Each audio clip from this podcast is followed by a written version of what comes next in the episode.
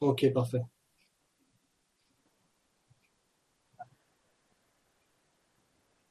Voilà. Eh bien, bonjour à tous, euh, bonjour à tous pour ce énième épisode donc euh, des chroniques et des planificateurs.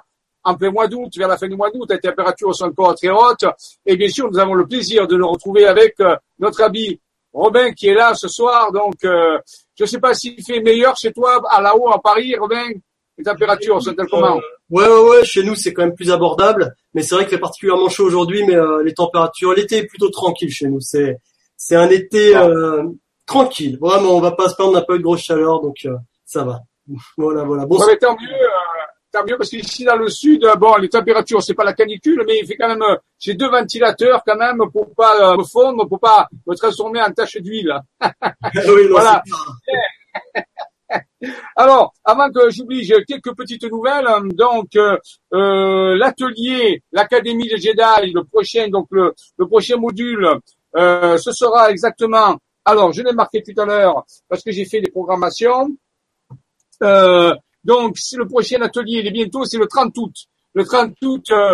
donc, c'est le prochain atelier sur l'académie des Jedi, qui est l'application pratique un petit peu de toutes les découvertes qui sont faites par l'équipe de la force envisage. Euh, donc, et, on, s'attaque surtout euh, au processus euh, de l'ascension de la conscience, ascension vibratoire de la conscience. Et j'en parlerai un petit peu dans, le diaporama tout à l'heure. Donc euh, voilà. Donc ça c'est important. Donc retenez bien cette date à 20 h Donc le 30 août, mardi prochain, la semaine prochaine. Voilà. Donc ça c'est important. Il y en aura encore en septembre. Je rappelle qu'au mois de septembre, au début, et nous partons une semaine en Bosnie avec euh, Emmanuel Poisson et bien sûr l'équipe du Grand Changement. Nous devons découvrir des secrets. Il y a, la guématrie nous informe qu'il y a des secrets à découvrir, peut-être une énigme à résoudre. Et euh, donc, je, je travaille l'arrache-pied là-dessus, l'énigme des pyramides de la Bosnie. Et dès que nous serons de retour du voyage, justement, il est prévu, euh, donc au mois de septembre, exactement, ici je l'ai fait déjà, c'est le 15 septembre, il est prévu euh, une, un spécial euh, Vibra Conférence sur le rapport justement des secrets des pyramides de Bosnie euh, par rapport au voyage qu'on va faire, bien sûr, voyage d'études, de découvertes, et on va essayer de, travailler, de rentrer en contact avec, pourquoi pas, avec des, des intelligences non humaines là-bas et résoudre ce problème, ce, ce secret. Ce, on va voir, on va essayer, hein, voilà, avec toute cette équipe. Donc, je rappelle, il y aura une émission spéciale ça fera partie un petit peu de de des planificateurs, mais c'est un rapport de voyage et voir si nous avons réseau, fait avancer cette énigme et comment elle se place dans l'histoire de la tradition planétaire. Voilà. Donc euh, voilà par rapport à tout ça. On va, on va commencer. Est-ce que Robin, est-ce que tu veux voir s'il y des questions ou quelque chose comme eh ben, ça écoute, On va prendre quelques quelques petits bonjours de tout le monde. Hein. Déjà Lisiane qui nous dit bonsoir Jean-Michel, bonjour Robin et à tous. Je vous souhaite une excellente soirée enrichissante, comme d'habitude, avec Jean-Michel et toute son équipe. Bisous joyeux de Belgique. Bonsoir la Belgique. Ah, la Belgique. Et justement, en réponse à ce qu'on disait tout à l'heure, la Belgique nous met qu'ici il fait très chaud et c'est relativement rare, mais ça arrive. Donc voilà, la, oh, oh, oh. nature se montre un petit peu partout. nous avons également Camille qui nous fait bonsoir Jean-Michel et à tout le monde. Euh, présent ou non ce soir. C'est toujours un plaisir de se retrouver pour découvrir, apprendre, s'émerveiller devant les nouveautés qui nous sont présentées et illustrées avec le plus grand soin. Je suis impatiente. Eh bien, écoute-moi aussi, Camille. Nathalie qui nous met bonsoir à tout le monde. Jean-Michel, peux-tu nous parler de l'arrivée de la planète Nibiru Oh là là, là on rentre déjà dans des dans des choses. Euh, ah, un petit souci de communication apparemment. Alors excusez-moi, je ne sais pas si je suis encore en direct, apparemment oui, mais je viens de perdre Jean-Michel. oui, oui, je reviens, je reviens. Ce soir, c'est euh, toujours les, euh, autour de 20h, c'est le grand puits. c'est le grand euh, le grand boom des connexions, alors tout chute, on s'excuse, on n'y peut rien, on fait ce qu'on peut, on prie tous les jours, mais à 20h, c'est l'heure des chutes de vitesse de connexion. Voilà, donc on fait avec, hein, voilà, bon, on est survenu eh ben écoute, euh, ben je, voilà, j'étais lancé sur une, euh, un petit bonsoir également. Et euh, donc Nathalie nous disait si tu pouvais nous dire quelques mots sur la planète Nibiru. Donc là, on rentre encore dans un sujet peut-être un peu plus profond encore, et, auquel il faudra peut-être y passer un peu plus de temps. Je ne sais pas si tu veux en toucher deux mots maintenant ou remettre ça un petit peu plus tard. tu sais comment je suis, Robin, n'aime pas parler des choses en 5, secondes. Bon, on va eh toucher deux mots, pourquoi pas, euh, on, on, en parlera plus longuement une prochaine fois. Euh, donc, euh, Nibiru, Nibiru, elle porte plusieurs noms. On l'appelait la planète X, on l'appelait de beaucoup de noms. Elle est encore mystérieuse.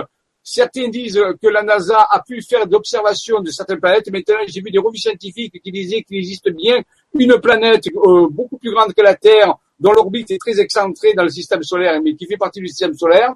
Est-ce que c'est Nibiru ou la planète X On ne le sait pas mais il se trouverait que maintenant, c'est à peu près avéré, c'est à peu près certain, on a détecté la présence de planètes supplémentaires euh, et beaucoup plus grandes que la Terre dans notre système solaire. Maintenant, est-ce qu'elle est sur l'orbite où elle va croiser les, planètes du système solaire, je ne le sais pas. Ça dépend le degré de, dire, de correction de son, de, orbite, de, l'inclinaison de son orbite. Il est possible. Bon, maintenant, est-ce qu'elle est une menace pour, les, autres planètes du système solaire je ne le sais pas. Les anciens euh, craignaient euh, son retour euh, régulier. Il y a des mythes qui en parlent. maintenant, est-ce que c'est le cas Je ne le sais pas. Donc, c'est encore un, mystère, cette planète X ou Nibiru, qui a fait couler beaucoup, d'encre. Certains ont dit qu'elle était là, d'autres qu'elle était encore loin. Je ne peux pas vous dire au scanner, mais pour l'instant, elle ne semble pas être une menace pour l'évolution les, évolutions de la planète. Si c'est le cas, on verra, on sera sûrement averti mais pour l'instant, il semblerait que euh, les choses soient en ordre. Voilà. Donc, euh, je ne peux pas dire en, en, plus maintenant. Si c'est utile de faire un sujet là-dessus spécial, on, on planchera là-dessus et on donnera toutes les données. Mais pour l'instant, c'est pas euh, très, ça n'a pas l'air d'être très très important. si je peux bah, poser, pourquoi pas, une petite hypothèse comme ça. Et si ce et si ce Nibiru, cette planète X, faisait tout simplement partie de ce changement et offrait des des possibilités d'évolution supérieure. Si tout ça, ça faisait partie d'un mécanisme plus grand qui nous, qui pourrait nous aider à avancer. Pourquoi pas Je sais pas, j'ai pas la vérité, mais on peut se poser la question est-ce que tout ça ferait pas partie d'un engrenage plus grand qui nous permettrait d'avancer À voir. Moi, en tout cas, ça, je ne pense pas qu'il menace. Euh, je pense que tout euh, tout ce qui se met en place est pour notre plus grand bien. Donc, de toute façon, euh, à nous de transcender tout ça. Tu voilà. fait, tu fait comme j'ai dit, moi j'ai pris euh, une décision, mais ça, ça, ça ça qu'à moi, c'est de toujours essayer de voir toujours le meilleur côté des choses, même si certaines choses peuvent apparaître a priori dommageables ou ennuyeuses ou graves, eh bien il y a toujours un côté positif.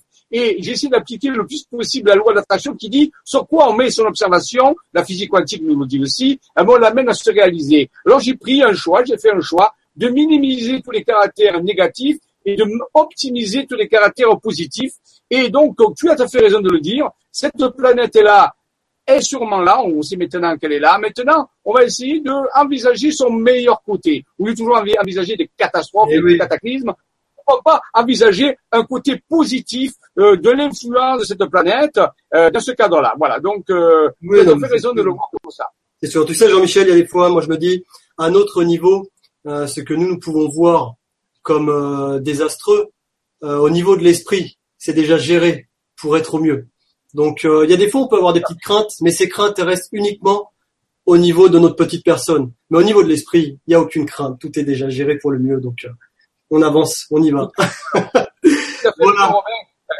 C'est pas toujours facile parce que des fois, on perd, on perd de vue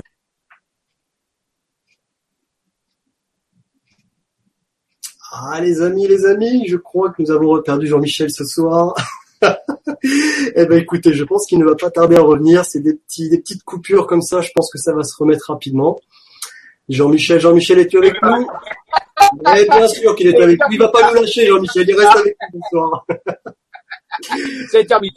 Bon. Il ah, n'y a pas de raison. Donc, euh, voilà. Donc, oui. Bon, alors, euh, oui, tout à fait, puisque, euh, pour finir ça, la mécanique quantique, et là, je prépare un séminaire de cinq jours, justement, que je commence demain, où je vais euh, discuter, apporter de l'information scientifique, purement physique et physique quantique, reliée aux sciences avancées et spirituelles, où justement on arrive à démontrer qu'en changeant notre façon de penser, on peut influer sur le cours des choses.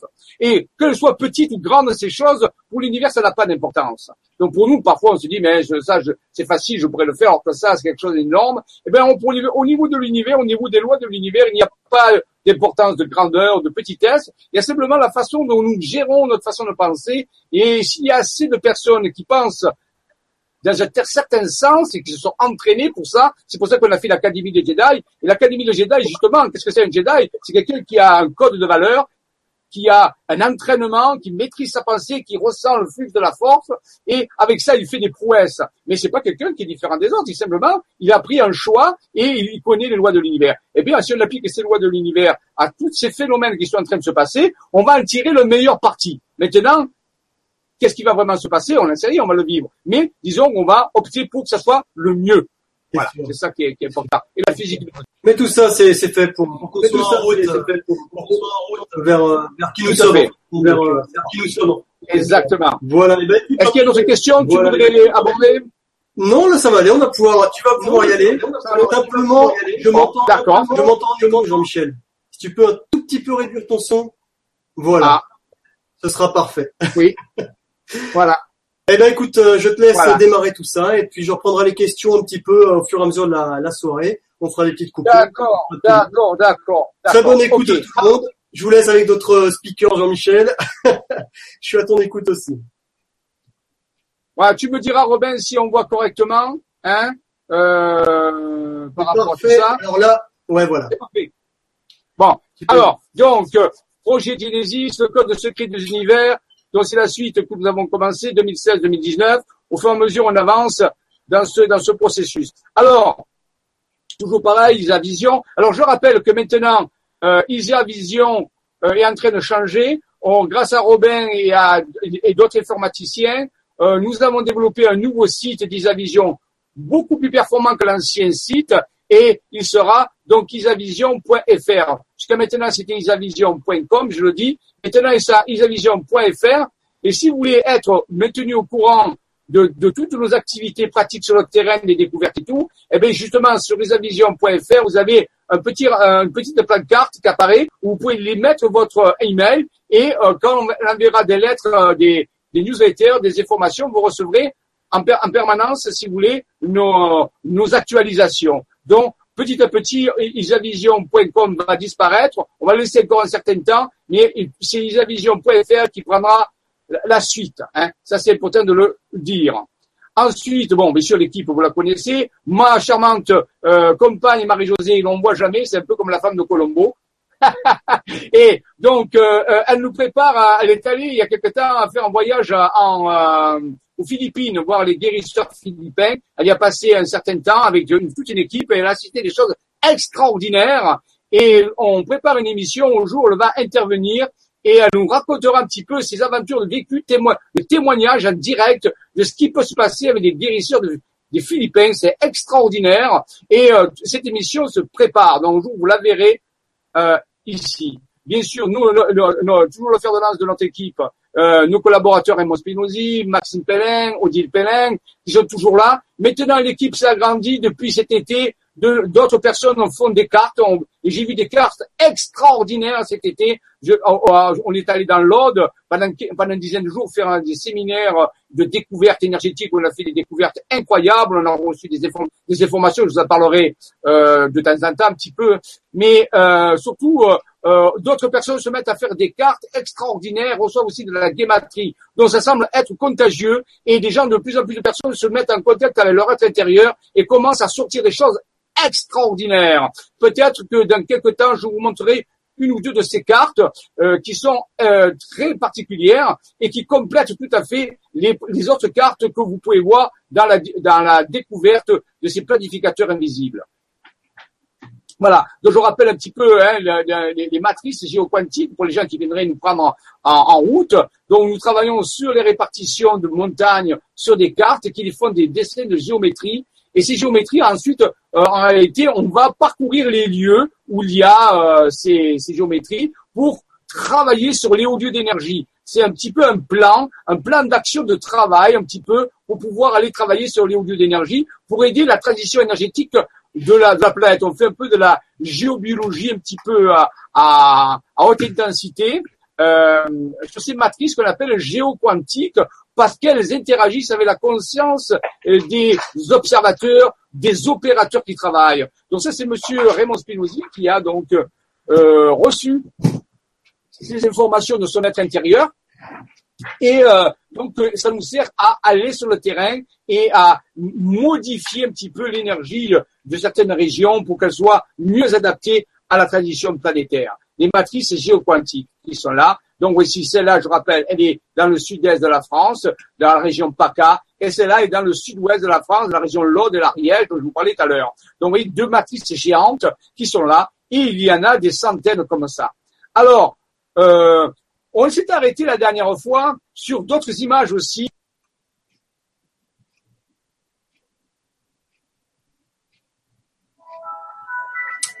nous avons reperdu Jean-Michel. Il va bientôt revenir, il n'y a pas de souci. Allez Jean-Michel, un peu de bonne énergie là. Hop, Une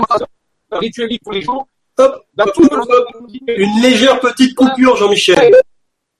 Ah bon ça va juste ah couper, pas grand chose, 5, 10 secondes maximum. Juste, on s'est arrêté sur la qui est marqué Sotis. Ah, ben, elle est là. on se voit la voix maintenant? Alors, là, je suis pas en partage d'écran. Remets, relance le partage d'écran, s'il te plaît. Ah. Alors. Euh, voilà, je vais relancer le partage d'écran. Voilà. C'est bon, là? Sotis et Isis. Parfait. Voilà. Donc, euh, euh, je rappelle donc euh, que les points blancs sont les sommets de montagne. donc, ça, et alors, on a vu tout à l'heure des motifs géométriques, symétriques. Ici, on a des textes qui s'écrivent, particulièrement des mots des mots peut-être que certains connaissent ou d'autres connaissent pas. Le mot sotis, par exemple, euh, sotis qui est en réalité le nom égyptien de l'étoile la plus brillante de notre ciel, qui qui est appelé par les initiés le soleil de minuit. Pourquoi C'est un peu le soleil de la nuit. Nous avons le soleil du jour, qui est notre soleil, et puis l'étoile la plus brillante du ciel, la nuit, qui jouait le rôle de notre soleil, on l'appelle le soleil de minuit, justement, c'est un peu poétique, ben, ça s'appellerait en, en, égyptien Sotis. En grec, on l'appelle Sirius. voyez Voilà. Et c'est une étoile qui se trouve dans la constellation du grand chien, on appelait Canis Major, qui se trouve après à 8,6 années-lumière de la Terre, du Soleil. Voilà. Donc Sotis, ici, apparaît écrit par des sommets de montagne, avec une petite étoile dessinée au-dessus, avec des sommets de montagne, le tout englobé dans un dessin géométrique, une matrice géométrique. Alors, pourquoi euh, pourquoi ce texte pourrait-il apparaître dans cette région Rappelons-nous, nous sommes dans la grande matrice que nous avons vue tout à l'heure, la matrice du sud-est de la France, la matrice géoquantique. Et eh bien dans cette grande matrice, il y a des sous-matrices et on voit apparaître ici un autre exemple qui est des noms. Maintenant, euh, pourquoi cela Puisqu'il y a dans le ciel de, des milliers des milliers d'étoiles. Eh bien, cette étoile, Sotis, euh, était très connue des anciens toutes les anciennes civilisations se sont toujours intéressées à cette étoile de façon particulière, à tel point que les Égyptiens lui avaient attribué, lui avaient mis une résonance, une liaison avec un personnage aussi très mythologique. Euh, Isis en, grec, bien sûr, et aussi en égyptien, Aset asset. Isis est plus connu, on peut dire, des personnes, parce que le mot asset est moins connu, c'est moins égyptien, mais Isis est très connu, et c'était une, un, personnage fascinant, on peut dire certaines, alors peut-être que la déesse mère, ou la, ou la déesse des dieux, ou la mère des dieux, elle a toute une espèce de mythologie d'histoire. Ah oui, peut-être que c'est la coupure, peut-être qu'on l'a pas entendu, je ne l'avais pas dit, mais je tiens à le dire tous les jours, dans tout ce que nous disons, rien n'est vrai. Prenez ça comme une mythologie, comme une histoire que nous vous racontons, et chacun épuisera ce qui est bon pour lui. Donc, c'est pas la peine de faire des polémiques, je dis ça à l'avance pour certains, c'est pas la peine de dire le polémique, dans tout ce que je nous disons, rien n'est vrai. Nous voilà. proposons, hein, maintenant, chacun, hein, c'est posé.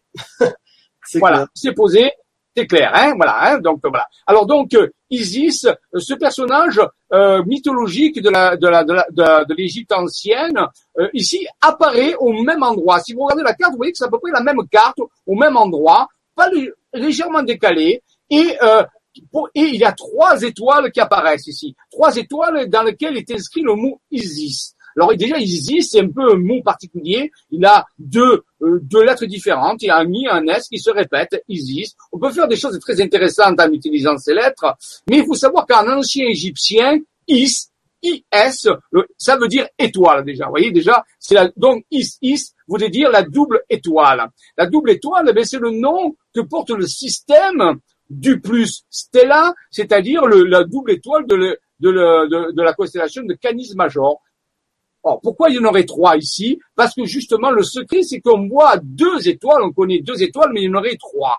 Trois étoiles ou trois corps différents qui seraient dans cette région de l'espace et les peuples antiques comme les Dogons du Mali ou d'autres, les Mayas ou d'autres, connaissaient qu'il y avait trois étoiles ou trois corps différents. Alors que nous, nous connaissons actuellement que la présence que deux de ces corps, une étoile qu'on appelle Sirius a une étoile bleue, qui est la fameuse soleil de minuit, l'étoile la plus brillante du ciel, on la voit bien l'hiver euh, briller comme un joyau, et une deuxième étoile qu'on ne voit pas, pourquoi Parce qu'elle s'est effondrée sur elle-même. Elle est devenue une étoile, ce qu'on une naine blanche ou une naine brune, qui s'est éteinte. Donc on ne la voit pas. Pourquoi Elle a une très grande un très grand champ de gravitation par contre, mais on ne la voit plus, pourquoi elle s'est éteinte. Donc, il y aurait une troisième étoile troisième temps qui est caché, qu'on ne voit pas du tout, mais que les anciens connaissaient. comment ils la connaissaient, on ne sait pas. Même nous, nous ne pouvons pas l'observer. J'ai eu qu'un cas d'observation dans les années 1900, à un moment précis avec un télescope, ça, une personne aurait vu,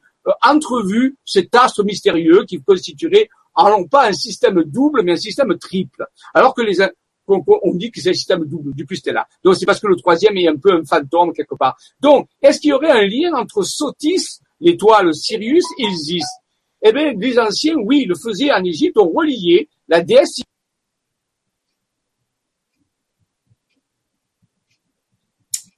Nouvelle petite coupure, très courte, hein, comme d'habitude. Je vais reprendre Jean-Michel pour être sûr que nous ne pas d'informations. Mythologique et historique qui lit. Légère petite coupure, Jean-Michel, à nouveau, tu m'excuses. Je te redonne, allez, 5-7 secondes de petite coupure. Si tu peux relancer le partage d'écran, s'il te plaît. C'est une coupure eh ben, très courte, hein. mais euh, à chaque fois, ça fait le partage d'écran. Voilà, voilà c'est bon là Excuse-moi, tu peux y aller. Voilà, donc je sais pas où j'en étais. Donc euh, il y a un lien, je redis, il y a un lien, peut dire signifiant, dans l'histoire de la mythologie, entre le mot Sotis, qui apparaît avec des sommets de montagne, je veux dire avec une étoile, et le mot Isis, avec trois étoiles, dans la même région. Donc, les petits points je rappelle, sont les sommets de montagne. Donc, pour les gens qui vous dire c'est aléatoire, eh bien là, je démontre que ce n'est pas aléatoire. Pourquoi Parce qu'il y a un lien signifiant entre les deux noms. Et si, ces noms n'auraient pas de lien entre eux, pour dire, bon, il y en a, ils sont là. Mais ils sont liés, liés historiquement au niveau de la mythologie. Vous pouvez vérifier ça sur Internet ou dans un livre de mythologie. Vous cherchez Sotis, vous cherchez Isis, en, en faisant des recherches, vous verrez bien qu'il existe un lien très direct, très précis entre ces deux. Donc, nous avons ici un exemple de coïncidence, on peut dire, signifiante, qui s'appelle des synchronicités, euh, très puissant. Ce qui montre bien que ces dessins ne sont pas aléatoires. Souvent, on dit, oui, on peut écrire tout ce qu'on veut. Ce n'est pas vrai du tout. Ce n'est pas vrai du tout. Il suffit, pourquoi? Eh bien, ça prouverait qu'on ne pourrait pas trouver de lien entre les, entre les mots qui sont ici. Et eh bien, ici, il y a un lien entre les mots, ce qu'on ne peut pas trouver tout ce qu'on veut. Voilà. Donc ça, c'est vraiment une première démonstration. Alors, pas souvent, on va trop vite dans, dans nos On, on, a des pensées qu'on appelle toutes faites, des pensées réflexes. Comme ça, on dit des choses. Mais en pensant un peu plus profondément, nous allons découvrir des choses extraordinaires. Donc ici, nous avons un premier exemple qui montre que les matrices ou les, ou les, les noms qui apparaissent sont reliés dans la mythologie, dans une histoire. Hein. Par contre, il faut bien connaître l'histoire pour trouver ce lien. Voilà. Donc c'est un, c'est un, c'est un système, un major euh, que nous retrouverons souvent dans nos discussions parce que les anciens avaient. Alors pourquoi est-ce que les anciens avait une telle, peut dire, dévotion avec ce système, c'est une autre affaire, bien sûr qu'on me révélera plus tard, mais c'est avéré, c'est un fait, ça nous le savons. Et de nombreuses civilisations différentes ont eu cette dévotion. Voilà. Donc on s'était arrêté ici. J'appelle ça les tracés archaïques. Pourquoi ben Parce que les tracés archaïques, c'est des, des, des, tracés qui viennent des archétypes, c'est-à-dire des, représentations très très anciennes de personnages.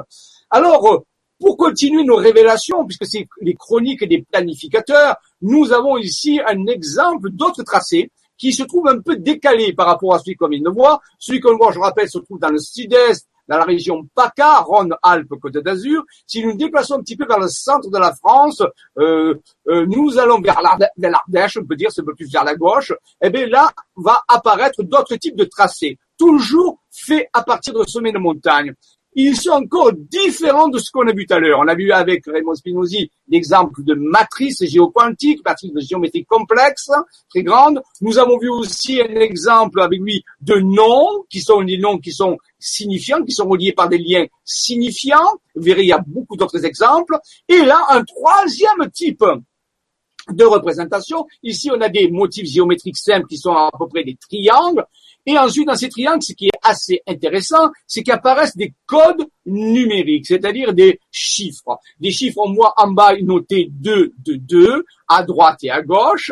Et nous voyons dans le grand triangle 3, 3, 9.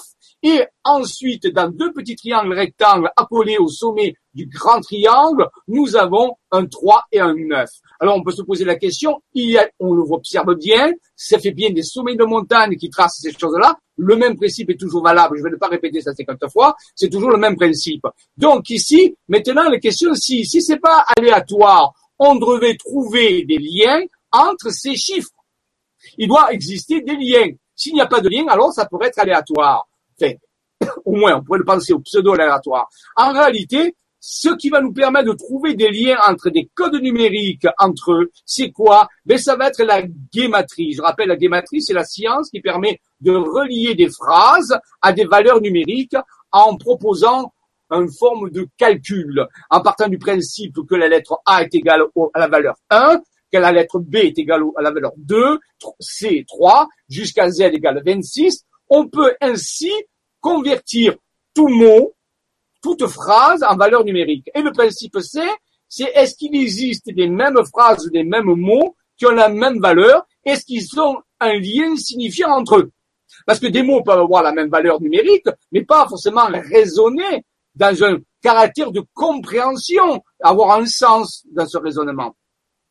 C'est ce que nous cherchons. Nous allons à, chercher du sens à tout cela. Eh bien, je trouve que la guématrique, je n'ai pas en tête ici, et un jour on ira à d'autres émissions, on en parlera, eh bien, on va trouver, on va trouver des liens avec ces 339, par exemple, avec 39, avec 222. Ça va donner des valeurs et on va trouver des phrases qui vont correspondre à ces valeurs et ces phrases qui vont être trouvées vont se résonner les unes avec les autres et vont avoir du sens. C'est ça qui est important.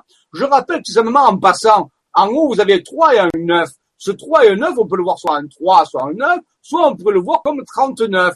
Et je rappelle, pour donner un exemple, que 39, c'est une, c'est la valeur du mot en guématrie de Dieu, D-U-E-U. E c'est aussi la valeur du mot miel, c'est la valeur du mot euh, Graal, c'est la, valeur du mot Magdala, c'est la valeur du mot vache, et ainsi de suite. Donc on va, on va relier, on va apparaître ce ce, chiffre, ce chiffre 39 en gros, ce nombre 39 en gros. 339, à ceci l'intéressant, c'est que lorsqu'il est, on le voit tracé dans la géométrie, on remarque autre chose. Il faut être un peu comme Charles Holmes ici, il faut avoir le, sens des détails. On voit 339. On regarde dans les autres valeurs, par exemple 3 et 9, on va voir 2, 2. Il semblerait que les, les, les constituants, les, les, chiffres qui constituent ces nombres, soient à peu près de la même, de la même taille. De la même taille. Tu m'entends oui, oui, je t'entends, tu peux y aller. Ah oui, parce que j'ai eu un problème de pilote, ça. Donc ici, euh, donc, euh, attendez, ah, ça a passé la diapo. donc, ouais, j'ai un problème de pilote.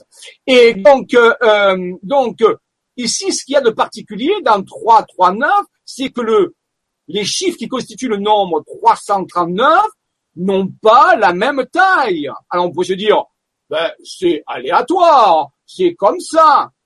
Ben, le problème, non, c'est que c'est pas aléatoire, c'est parce que on veut faire entrer le 339 dans un triangle. Et le triangle, eh ben, il a une grande base, il converge vers un sommet.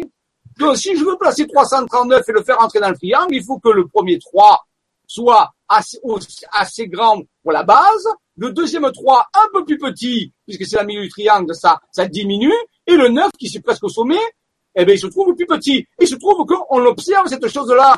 Donc, c'est un acte intelligent. C'est un acte intelligent qui fait, qui fait correspondre la dimension de l'être à une forme géométrique, ça. Ça, c'est un signe d'intelligence. Sinon, on aurait les 3, 3, 9 qui auraient la même taille, soit ils seraient petits, soit ils seraient trop grands, ils dépasseraient. Mais là, ils s'adaptent intégralement à, à, la forme du triangle, la forme géométrique. C'est un lien intelligent. Ça, c'est vraiment important. Donc, vous voyez, il y a des détails à comprendre.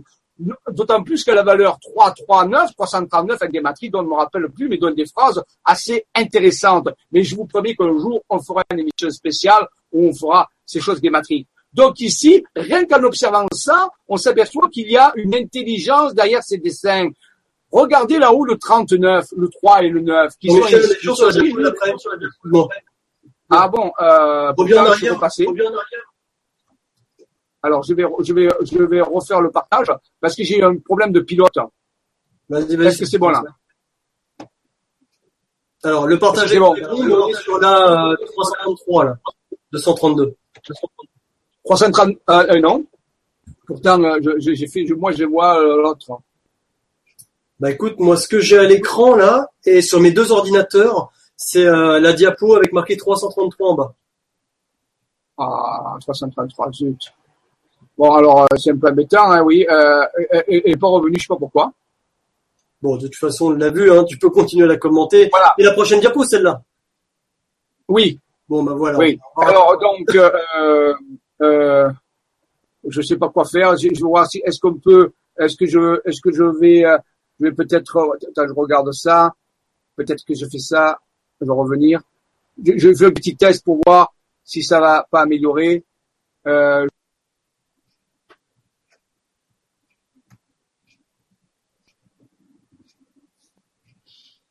Jean-Michel nous a fait une petite coupure de nouveau. Je suis désolé. Ça va reprendre rapidement, comme d'habitude. Voilà. Mais je revenu. Euh, encore une coupure, bien sûr. Voilà. Alors, je vais faire ce partage. Est-ce que maintenant tu vois la diapo euh, qui correspond Parfait. Allô Parfait. Alors, mais c'était voilà, ça, ça permet de revenir, vous voyez, Dieu s'en nous. Alors donc, euh, ça, ça, vous voyez que sur une seule carte, on peut faire des analyses intelligentes. Il ne s'agit pas de dire on regarde un, truc comme ça, mais il faut l'analyser plus on analyse et plus l'analyse est fine et intelligente et plus on comprend qu'on a affaire à quelque chose qui est intelligent, qui n'est pas seulement qu'on a relié des choses ensemble comme ça pour faire apparaître un dessin c'est ça on être fait un petit peu comme les crop circles, si vous voulez. Les crop circles, on dit pas, euh, ben, euh, c'est, c'est les, les, morceaux d'herbe qui sont pliés comme ça, euh, de façon aléatoire. On sait bien que derrière ça, il y a un décès intelligent. Que ce soit des hommes qui le fassent ou que ce soit des intelligences non humaines, c'est intelligent. Eh bien, ici, on a la même chose. C'est comme des crop circles, mais le problème, c'est que c'est des sommets de montagne. Alors, bien sûr, c'est un peu plus difficile à croire. Mais si on, si on enlève ça, ça enlève seulement ce problème, et qu'on analyse comme des crop circles, ah ben, on voit que c'est intelligent. On voit que ça respecte un motif, ça envoie un message dans la forme. Revenons au 3 et au 9 en gros. Le 3, il est inscrit dans un triangle rectangle cette fois-ci qui est un peu différent, et il y a un autre triangle rectangle en face, le 9. Déjà, pour avoir deux triangles rectangles qui se font face, il faut déjà le faire, hein, faut savoir. Mais, qu'est-ce qui se passe Il y a 3 et un 9. Le 3 et le 9 sont inscrits dans le triangle. ils sont presque, ils sont, ils sont comme ajustés au dimanche. Ils pourraient dépasser, ils pourraient dépasser, ils pourraient soit trop petits, soit être trop grands. Non, ils sont pile à la bonne dimension tous les deux. Alors ça aussi, vous voyez, c'est absolument important à voir. Donc il faut faire une analyse fine et précise du schéma pour essayer de comprendre quelle est l'intelligence. Alors au début, on peut se poser la question, est-ce qu'il y a une intelligence Maintenant, il semblerait que les peu d'exemples que nous avons pris vont dans ce sens. Il semblerait qu'il y a bien une intelligence qui fait ça. Maintenant, si j'analyse encore plus finement ces, ces motifs, je vais peut-être en apprendre un peu plus sur cette intelligence qui fait ça. Donc, en analysant la façon dont le procède, les messages cachés, les données, les variables cachées qu'on appelle, on pourrait mieux connaître cette intelligence et petit à petit, progressivement, arriver à mieux la connaître. Au il de partir avec des préjugés ou ce qu'on appelle des assertions gratuites, on va réfléchir profondément et c'est un peu le caractère du Jedi. C'est-à-dire, le Jedi, il va pas directement à la conclusion avec euh, une pensée réflexe, il va se mettre il va il va sentir la force. Il va, il va, là, on est en train de sentir qu'il y a une force derrière ça. On va apprendre à connaître la force du Jedi. Et qu'est-ce qui fait la puissance du Jedi Mais ben, c'est sa connexion, sa résonance avec la force. Il va apprendre à la maîtriser, il va apprendre à la canaliser, il va apprendre à mieux la connaître cette force. Eh bien, imaginons que là, ben c'est pareil, c'est un défi pour un Jedi. Il va apprendre à mieux connaître cette force qui fait ces choses-là, puisqu'a priori, il semblerait que ce ne soit pas aléatoire. Ce n'est pas possible qui montre que ce n'est pas le hasard. Donc en réalité, maintenant, on est parti là-dessus, qui est cette force. Et il y a sûrement une signature cachée derrière ça. Il y a sûrement une signature cachée. Alors, je vais faire quelque chose de facile. Ceci n'est pas une preuve. Attention, c'est simplement un indice. Rappelons-nous qu'on a le 3 et le 9. Tout à l'heure, je vous ai dit que 3 et 9, en guématrie, c'est le mot Dieu. C'est la valeur du mot Dieu. Alors, vous direz, qu'est-ce qu'il nous dit Il nous dit que c'est Dieu qui fait ça. Non, je n'ai pas dit ça. Je fais qu'une remarque. La valeur du mot vache. C'est la valeur du mot cobra c'est la valeur du mot miel, c'est la valeur du mot Graal, c'est la valeur du mot Magdala. Donc tout cela peut correspondre à 39, mais avec toutes ces solutions, est-ce qu'elles ont un lien ces mots Est-ce que ces mots ont tous un lien les uns avec les autres Si je prends par exemple le mot vache, qui est 39, est-ce que le, est-ce qu'il a un lien avec le mot Graal qui vaut 39 Est-ce qu'il a un lien avec le mot chien, qui vaut 39 Chien, ah, chien, intéressant. Rappelez-vous tout à l'heure, je vous ai parlé de Sotis, Idisis.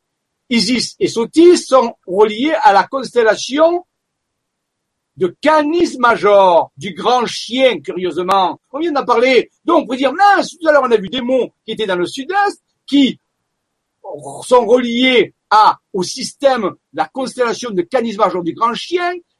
Et ici, on nous dit que le mot chien, justement, il vaut 39, et ce mot, et ce chiffre 39 apparaît au sommet du triangle, de ce grand triangle. Est-ce qu'il y a un lien alors, il n'y a pas assez d'éléments pour être formel, mais pour, pour un Sherlock Holmes ou pour un enquêteur, pour quelqu'un qui n'a pas d'a priori, quelqu'un qui réfléchit profondément, il se dit, tiens, il y a des indices qui sont corrélés, des indices intéressants. Ce n'est pas suffisant, je n'ai pas de preuves, bien sûr, mais c'est déjà prometteur. Il semblerait qu'il y ait même des liens à, entre des glyphes, entre des, dessins, même ils ne sont pas dans la même région. On a vu tout à l'heure que lorsqu'ils étaient dans la même région, ils avaient des liens, Sotis et Isis, et là, ils ne sont pas dans la même région, et ils ont aussi des liens. Ah, alors est-ce que ça voudrait dire que tous les dessins qu'on va trouver dans toute la région vont-ils avoir des liens entre eux Si c'est le cas, ça montrera bien que c'est une intelligence qui est derrière tout ça, une formidable intelligence. On ne sait pas qui c'est. On ne sait pas qui c'est. Mais pour les gens qui ont une intuition, ce qu'on appelle, c'est-à-dire ça sont appelés en physique quantique des synchronicités mentales.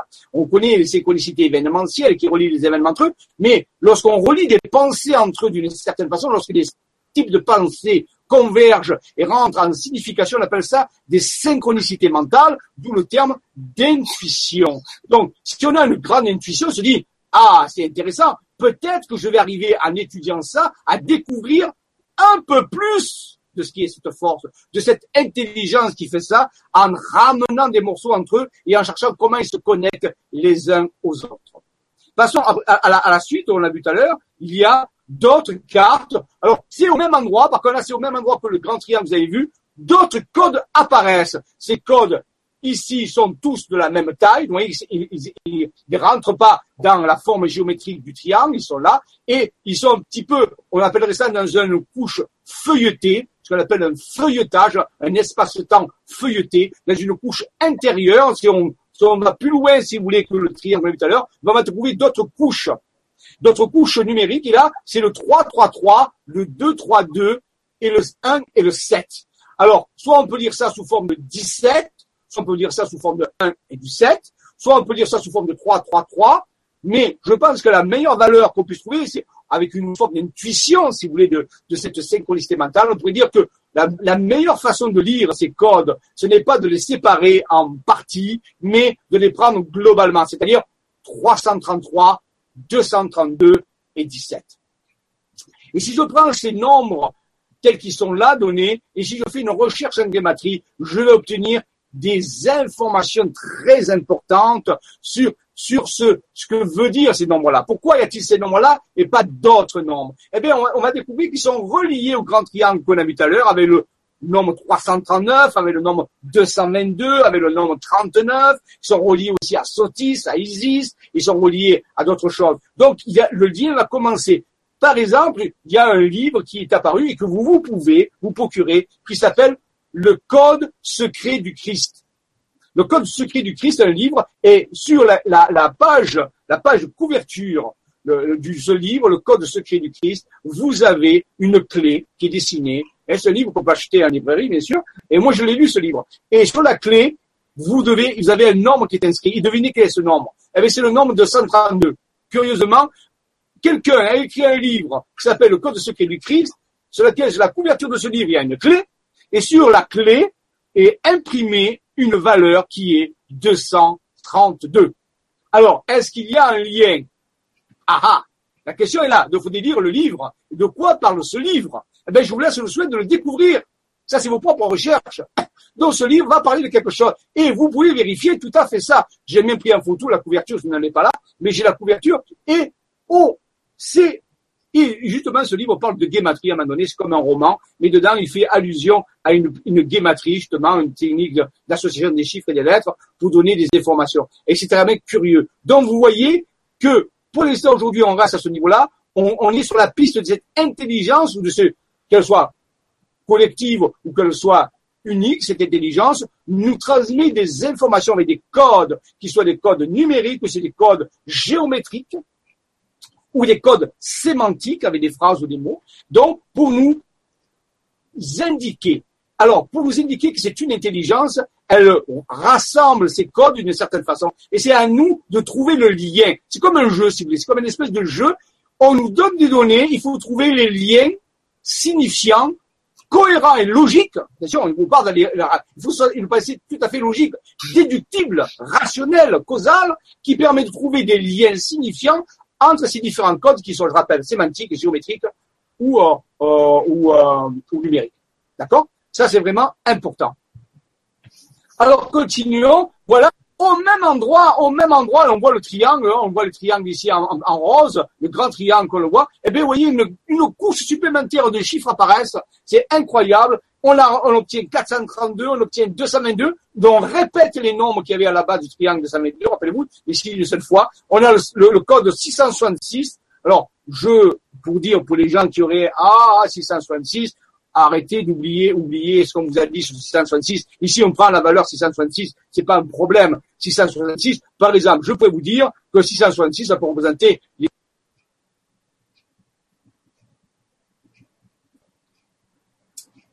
Alors c'est quand même bien fait. Pile poil au moment où Jean-Michel parle du 666, donc nous allons le retrouver euh, d'ici peu. Je rappelle que voilà, il faut pas se fier à, aux programmations qu'on nous a fait voir au-delà, bien sûr. Jean-Michel, je me permets, j'ai repris un petit peu la parole parce que ça avait coupé. Donc euh, voilà, j'expliquais simplement euh, que voilà, fallait mettre de côté nos programmations et qu'il fallait voir euh, toutes ces choses-là de façon vierge pour euh, pour en tirer les, les vraies significations. Voilà. Donc euh, en fin de compte, ça a coupé pile poil quand tu parlais du 666. Donc euh, ah, ben je pense qu'il y a, peut-être des énergies qui n'ont pas envie d'être euh, d'être euh, mises en lumière. Donc bah, manque de peau, on est là pour ça. Nous on éclaire clair. Donc le 666 va être éclairé, il n'y a pas de problème. Et je te laisse reprendre. voilà. Alors, oui, parce que souvent, je veux dire, parfois c'est une incompréhension. Tout ce, tout ce mystère de 666, il sort d'une interprétation de l'Apocalypse de Saint Jean, euh, qui a été écrit euh, par Jean, de, Jean à Padmos il y a plus de 2000 ans. le soi-disant aurait écrit ce texte en grec, tout ça, et il dirait que l'homme qui est doté d'intelligence calcule ce nombre, ce nombre est 666 et le nombre de la bête. Et si on prend ça intégralement comme ça, on se dit, waouh, c'est le nombre de la bête, du diable, ça y est. Mais en réalité, on ne comprend pas la pensée de Jean. On est très loin de comprendre la pensée de Jean. Jamais, pour nous, les chercheurs, n'a jamais écrit ça dans le terme de 666. C'est en réalité, bon, je peux le démontrer, et un chercheur qui l'a démontré, c'est Robert Maestrassi, qui a écrit un livre euh, indéboulonnable là-dessus, qui montre en réalité que c'est une valeur qui permet de trouver une mesure ou calculer euh, ce qu'on appelle la, coudée, pour, faire des tracés. en réalité, c'est un facteur multiplicateur qui, permet, de, lorsque la valeur de base, multipliée par 6, 6, 6, ça obtient une valeur euh, prédéfinie qui permet de mesurer la, la, Jérusalem céleste, ce qu'on veut. Mais en réalité, ça n'a rien à voir de, en maléfique. On en a fait quelque chose, une interprétation tout à fait différente. les gens ont le droit de le faire, mais ce n'est pas la seule interprétation qu'il y a. On a resté bloqué là-dessus. Mais en réalité, moi, je peux vous donner plusieurs interprétations du 666 qui sont pas du tout maléfiques. Je vous ai dit, en chimie, 6 carbone, électrons, 6 protons et 6 électrons. Vérifiez. C'est aussi la valeur du carré magique du soleil. C'est ça des négatifs? Pas du tout. C'est la valeur du multiplicateur pour trouver une coudée avant que les anciens utilisaient pour, construire le templum, le temple.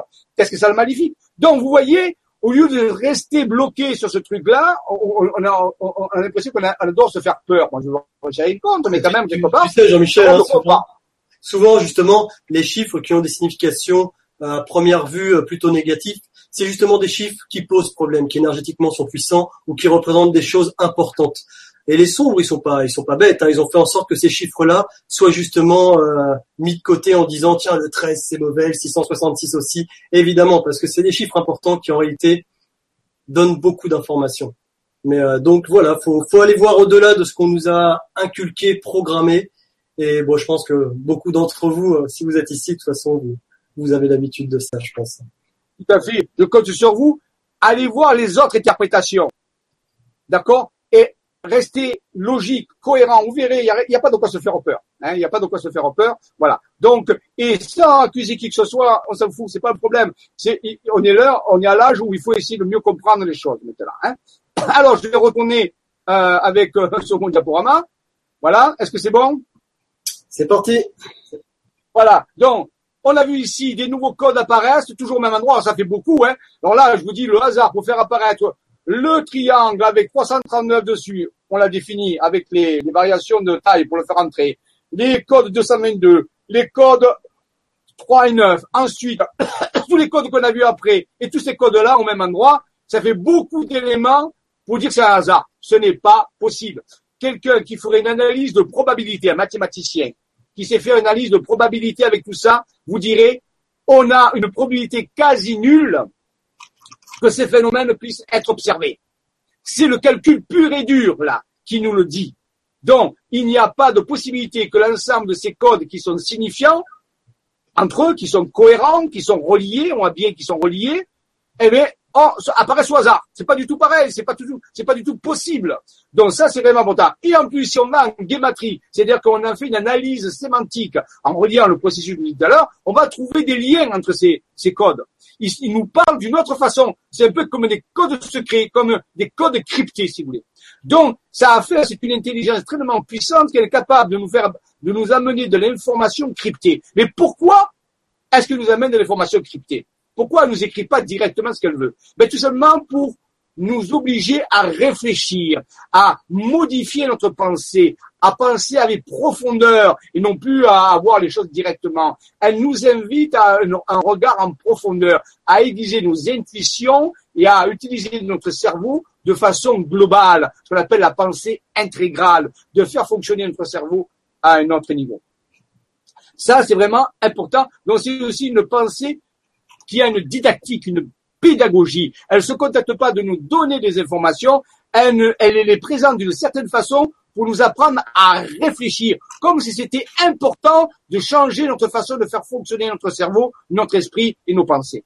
Donc ça, c'est vraiment un deuxième élément. Et ça va en plein d'un cours en faveur que ce n'est pas quelque chose qui est aléatoire. Voyez? Donc c'est vraiment une intelligence de plus en plus fine, de plus en plus complexe, de plus en plus élaborée vous voyez, d'autres codes apparaissent encore, on l'a vu tout à l'heure. Donc, vous voyez, si arrive à superposer les deux couches, et eh bien, on voit 3-3-3, 1 et 7 de 132, qui s'intercalent avec le 4-8-3, euh, euh, ainsi de suite, et 6-6-6. Donc, vous voyez, les couches sont mises on peut dire superposé avec intelligence. Et on a décrypté tout ça. Alors, je tire mon chapeau, c'est Odile Pellin Odile qui a pu trouver les phrases qui allaient avec les valeurs numériques. C'est un exploit extraordinaire. Alors, comment on a pu trouver ça?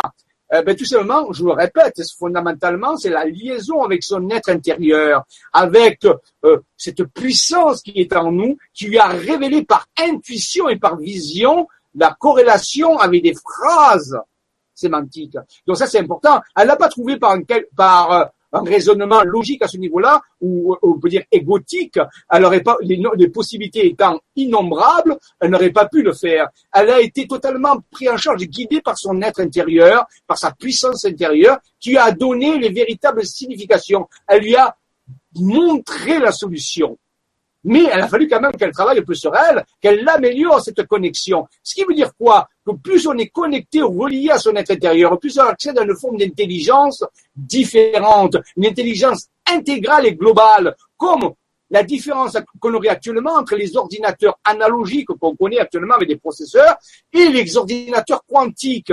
Pour mieux comprendre cette forme de pensée, eh bien, intéressez-vous à la différence qu'il y a entre un ordinateur que vous utilisez couramment, même s'il est hyper rapide, avec la capacité des ordinateurs quantiques qui ne fonctionnent pas du tout de la même façon. Eh bien, c'est à peu près le même problème qu'on nous propose ici. On nous dit qu'il faut changer notre façon de penser intégralement en nous reliant à une partie de nous-mêmes qui peut nous amener des solutions qui, avec notre façon de fonctionner normale, ne pourraient pas être applicables. Ça, c'est vraiment important de le comprendre. Voilà un petit résumé. Euh, on, a, on on a superposé, mais on n'a pas tout mis. Là, je vous garantis, il y a d'autres couches, on les a pas mis en On ne verrait certainement plus rien. Alors, on se trouve où Dans la région de Saint-Étienne, Lyon, Saint-Étienne, un petit peu dans l'Ardèche. Et on voit ici ces codes qui apparaissent. Et curieusement, il y a une, il y a une forme géométrique qui vient se rajouter, dessinée toujours par les sommets de montagne, c'est la, c'est la clé de vie égyptienne, ou appelée clé de Ankh ou clé du ciel. Cette clé, elle est là, elle, est en, elle pénètre dans la pyramide, dans la, on peut dire, dans ce, dans ce triangle. Alors, soit on peut voir un triangle, soit on peut l'imaginer sous forme d'une pyramide. Pourquoi pas, hein Voilà. Rappelons-nous, on voit une carte. Une carte, elle est en deux dimensions, mais si on la déplie dans l'espace-temps, puisqu'on vit dans un espace-temps en trois dimensions, eh bien, on aura affaire à une pyramide. Donc, cette, ce, ce triangle n'est plus un triangle, mais une pyramide, donc un peu comme Kéops, un peu comme les pyramides de plateau déguisé, si vous voulez, et dans laquelle s'incorpore une clé de vie, ce qu'on appelle une clé anquée ou ancée, hein, qu'on voit en jaune. Alors, on l'appelle la clé de vie. Pourquoi on l'appelle la clé de vie Pourquoi on l'appelle la clé ankh C'est encore un symbole égyptien qui nous vient d'Égypte. C'est un des symboles les plus complexes et les plus mystérieux euh, que ah, nous ont transmis l'Égypte. Il y a peu de gens qui comprennent sa signification. Il y a un autre symbole aussi qui est associé, qu'on étudiera plus tard. Et ce symbole-là, et ce qui nous intéresse ici, c'est la façon de dire que c'est une clé de vie. C'est comme si une clé qui nous ouvrait à une nouvelle forme de vie, à une nouvelle façon de concevoir l'existence. Et on voit bien qu'elle s'intègre dans la pyramide, dans, comme si elle ouvrait la pyramide à la vie, comme si la pyramide s'ouvrait à une nouvelle forme de vie et qui serait reliée, bien sûr, à ces codes, à la compréhension de ces codes numériques, de ces codes qui, on pourrait dire, pourquoi pas, agissent euh, autour de nous ou sur des structures, on peut dire, masticielles, un petit peu comme des codes informatiques quelque part. Donc, on aurait affaire ici à un technologie. réalité, on peut dire, mais l'étape suivante, c'est de dire que tout ceci est lié, que ce soit la forme géométrique des triangles, que ce soit le symbole de la clé de Hank, que ce soit les codes numériques, est-ce qu'il y aurait un lien entre eux Et eh oui, c'est un fait, ils sont liés. Ils ne sont pas simplement liés parce qu'ils sont au même endroit, qu'ils ne sont pas disposés d'une façon intelligente, parce que c'est disposé, parce que la clé de vie, on peut la retrouver en bas, on peut la retrouver à droite, à gauche, de partout, elle est posée au bon endroit. Donc il y a déjà une volonté, on voit bien. Quelle est la probabilité pour que la clé de vie se mette juste à cet endroit-là si c'était une question de chance Elle est très faible. Donc en elle est placée au bon endroit, au seul endroit où peut faire fonctionner cette pyramide, cette technologie. Donc on subodore derrière ça avec notre pensée profonde, qu'on a affaire à une technologie, à quelque chose qui va beaucoup plus loin, dont nous voyons peut-être qu'une petite partie de ces choses-là, une petite partie d'une technologie gigantesque, fantastique, qui qui servirait à quoi eh bien, rappelons-nous que ça, en a affaire de la géométrie, à des nombres, mais ça a affaire à l'esprit, ça a affaire à, la façon de fonctionner de l'esprit. En réalité, ce serait une technologie reliée à l'esprit, un petit peu comme l'ordinateur avec des codes informatiques, avec ce qu'on appelle l'information. Ici, je vous parlerai de l'importance de l'information qui est reliée à l'énergie. Donc, d'une façon, façon, on voit bien que avec quelques cartes, on commence à comprendre qu'il y a peu de chances, c'est pratiquement nul que ce soit un hasard, c'est qu'il y a une volonté derrière et qu'au fur et à mesure que les dessins apparaissent, ils nous dévoilent des, motifs, des, motifs de plus en plus complexes, quelque chose qui est construit, quelque chose qui est assemblé pour que ça fonctionne. Et en même temps, elle propose des énigmes à résoudre pour que notre intelligence puisse varier. Et si on fait varier notre intelligence, peut-être qu'on aura un jour la, la, possibilité de comprendre cette puissance qui fait ça et aussi comprendre comment utiliser ces technologies si ce sont des technologies. Vous voyez qu'il y a un système pédagogique en même temps que, que le, fait de donner des plans.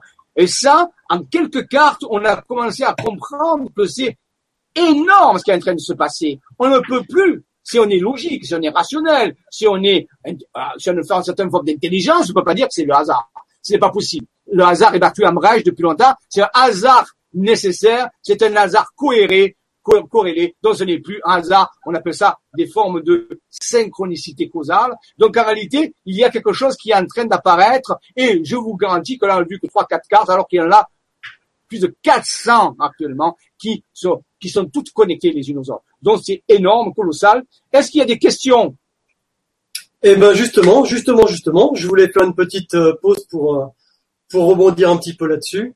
Donc euh, moi bah, tiens par exemple, j'en prends une. Ah, la plus importante, bon, je la poser après, mais là, je voudrais prendre par exemple Brunovnik qui nous dit comment faire des recherches sur des cartes dans des régions où il n'y a pas de montagne, comme par exemple la Loire-Atlantique. Donc, c'est très intéressant. Après, euh, il y, a, y a plein de méthodes différentes. Je sais qu'il y a des cartes qui sortent sur les abbayes, les liaisons d'abbayes, les liaisons de, lieux euh, sacrés, justement, comme les églises, les chapelles, ce genre de choses.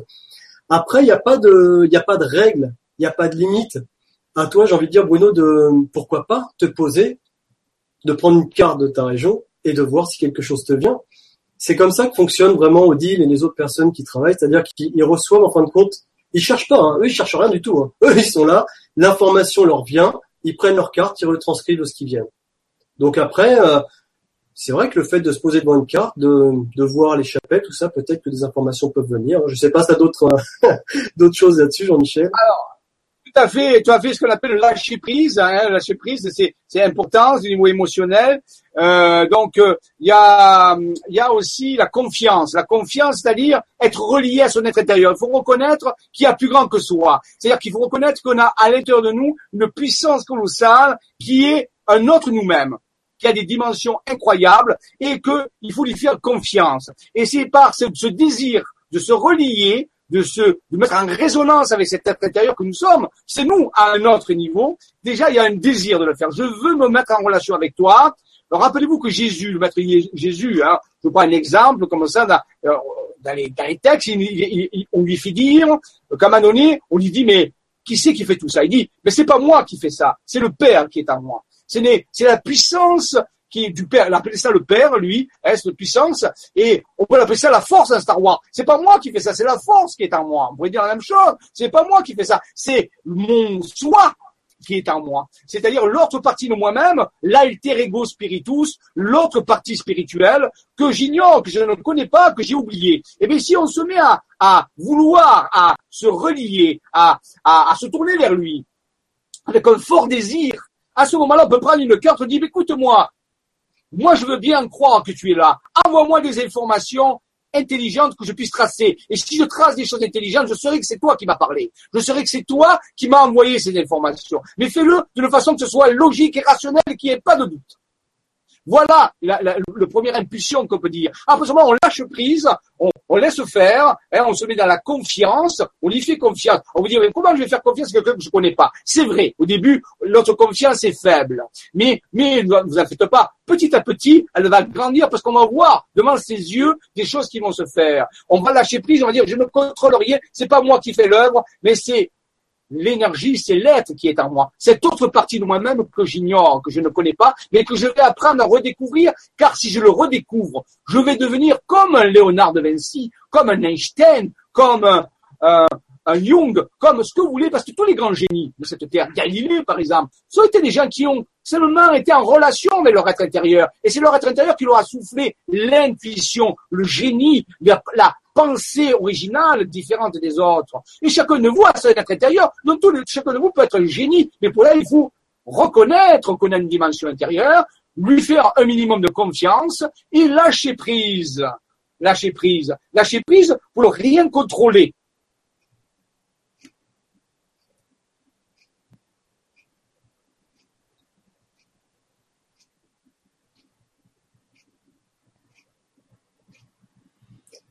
Une petite coupure, les amis. Ça faisait longtemps, ça nous manquait un peu, ça. J'espère que Jean-Michel va pas perdre le fil, du coup. Mais euh, bon, nous allons rebondir après sur, euh, sur la question qu'il la plus, euh, qui est juste au-dessus. Voilà, je crois qu'il revient avec nous. Voilà. Ben, je suis revenu. Voilà. dès que à vous voyez, c'est lâché prise, là lâche prise, ça revient. Voilà. Donc, dès que se met à, à, contre, contrôler, donc on veut que l'ego euh, se, se, prendre la place, si vous voulez, le, de ce être intérieur, on peut le faire. À ce moment, là on se trouve à ralentir, diminuer. On n'arrive plus. On fait, on fait plein de choses. On, on, laisse tomber. On n'y arrive pas. C'est ça. Donc, à un moment donné, il faut apprendre à, à l'ego, qu'est-ce qu'il est? Il est un bon outil. Il dit, moi, je vais tenir le crayon, je vais acheter la carte, j'ai le désir de ça, mais je vais laisser faire ma partie intérieure. Voilà la réponse que j'aimerais donner. Donc, oui. Alors, s'il n'y a pas de montagne, c'est pas grave.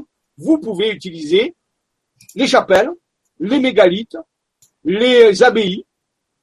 C'est pas un problème. L'information vous sera donnée. Faut pas c'est, comme ça. Et on a eu des, exemples. Nous, on a eu un exemple où on m'a donné des montagnes, on dessinait des, des choses très complexes qui, et la suite du message, je l'ai trouvé à 1000 kilomètres de l'endroit. Et quand on arrivait à ces 1000 kilomètres, on était dans le nord de la France, il n'y avait plus de montagnes.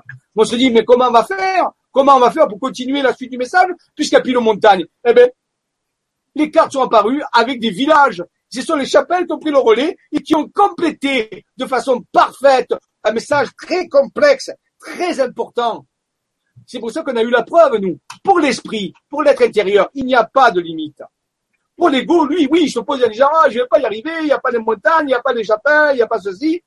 Et là où il s'arrête, je décourage. Mais si on fait la confiance à son être intérieur, alors à ce moment-là, des miracles, entre parenthèses, ce ne sont pas des miracles. Demain, je répète, pendant ces jours, je vais expliquer aux gens qu'est-ce que la physique nous dit. Et c'est ce que je vous parle, je vous parle que de physique ici. Je vous parle pas de mystique. Sincèrement, actuellement, la physique peut expliquer totalement ce qui est en train de se passer en introduisant la notion d'être intérieur, d'être quantique intérieur mais si on ne va pas l'appeler comme ça, on va l'appeler d'une façon différente, le phénomène de la conscience quantique, si vous voulez, eh bien ça s'explique exactement par les processus de la physique quantique actuelle. Donc je vous parle pas de mystique, le chien en disant, croyez-moi, ce que je vous dis, pas du tout.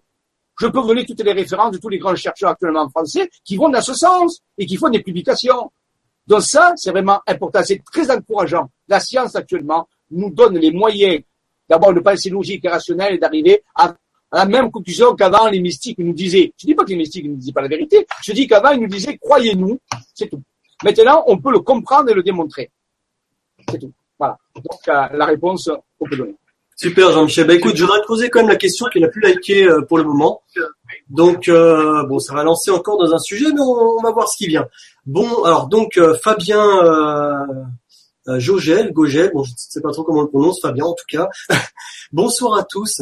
Est-ce que vous pourriez nous parler des énergies qui sont présentes depuis mars de cette année et qui, finiraient début 2017 Ces énergies seraient liées à notre évolution et purification pour un changement certain l'année prochaine. Jean-Michel, qu'est-ce que tu en penses Est-ce que tu as des infos là-dessus Toujours pareil, c'est un phénomène très complexe. on a affaire à, tout le monde pense que c'est une transition planétaire que nous vivons. A priori, il semblerait.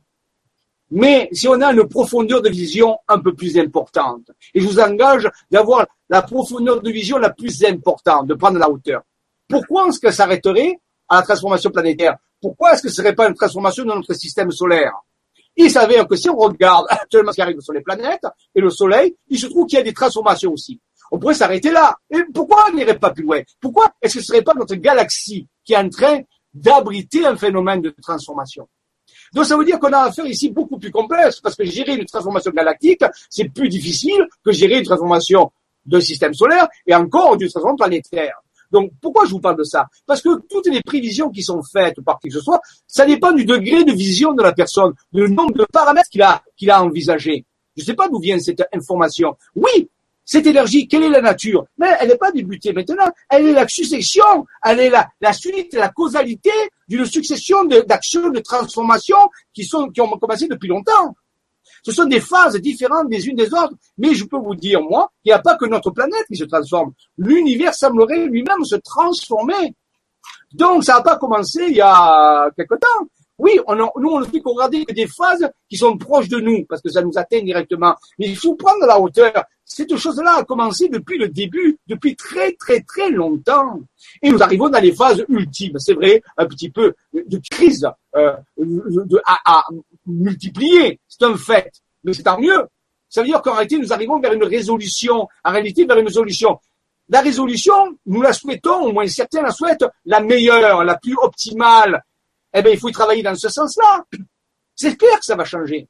Maintenant, c'est pas la question est-ce que ça va changer c'est comment ça va changer. C'est-à-dire quel va être le résultat. Est-ce qu'on va participer au processus du changement ou est-ce qu'on va vivre ça sous forme d'un observateur en disant, ben ok, les choses changent, je vais changer. Non, en réalité, la physique quantique nous dit non, il ne peut pas avoir de changement s'il n'y a pas d'objectif qui l'observe. Donc, en réalité, on est obligé d'observer ce changement. Et ce changement, on y participe. Et on peut dire qu'il y a une interaction à notre façon d'observer dire, et aussi des facteurs qui influencent le changement.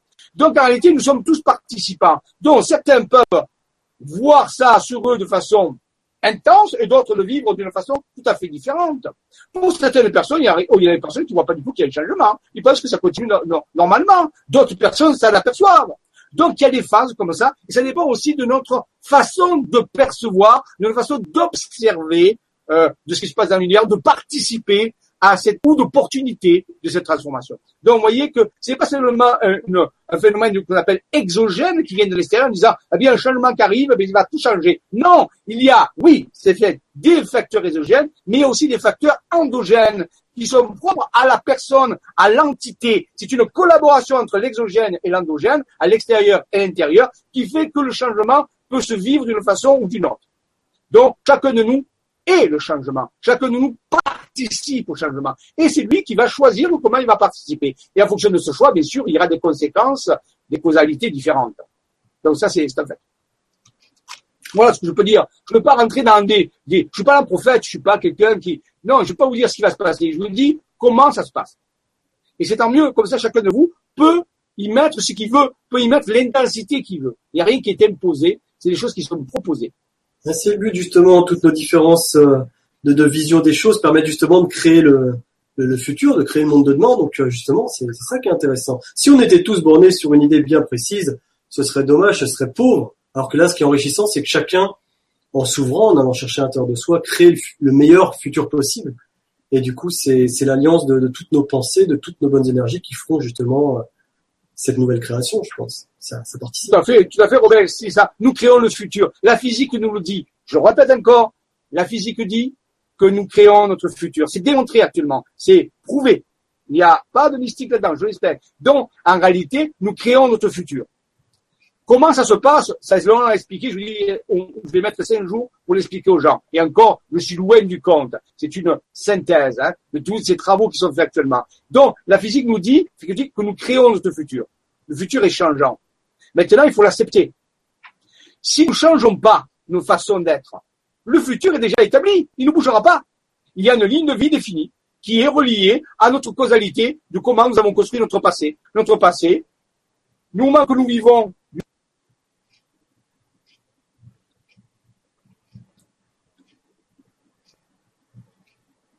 tout à fait d'accord avec toi, Jean-Michel, mais là, une fois de plus, ça a recoupé. On va le reprendre bientôt.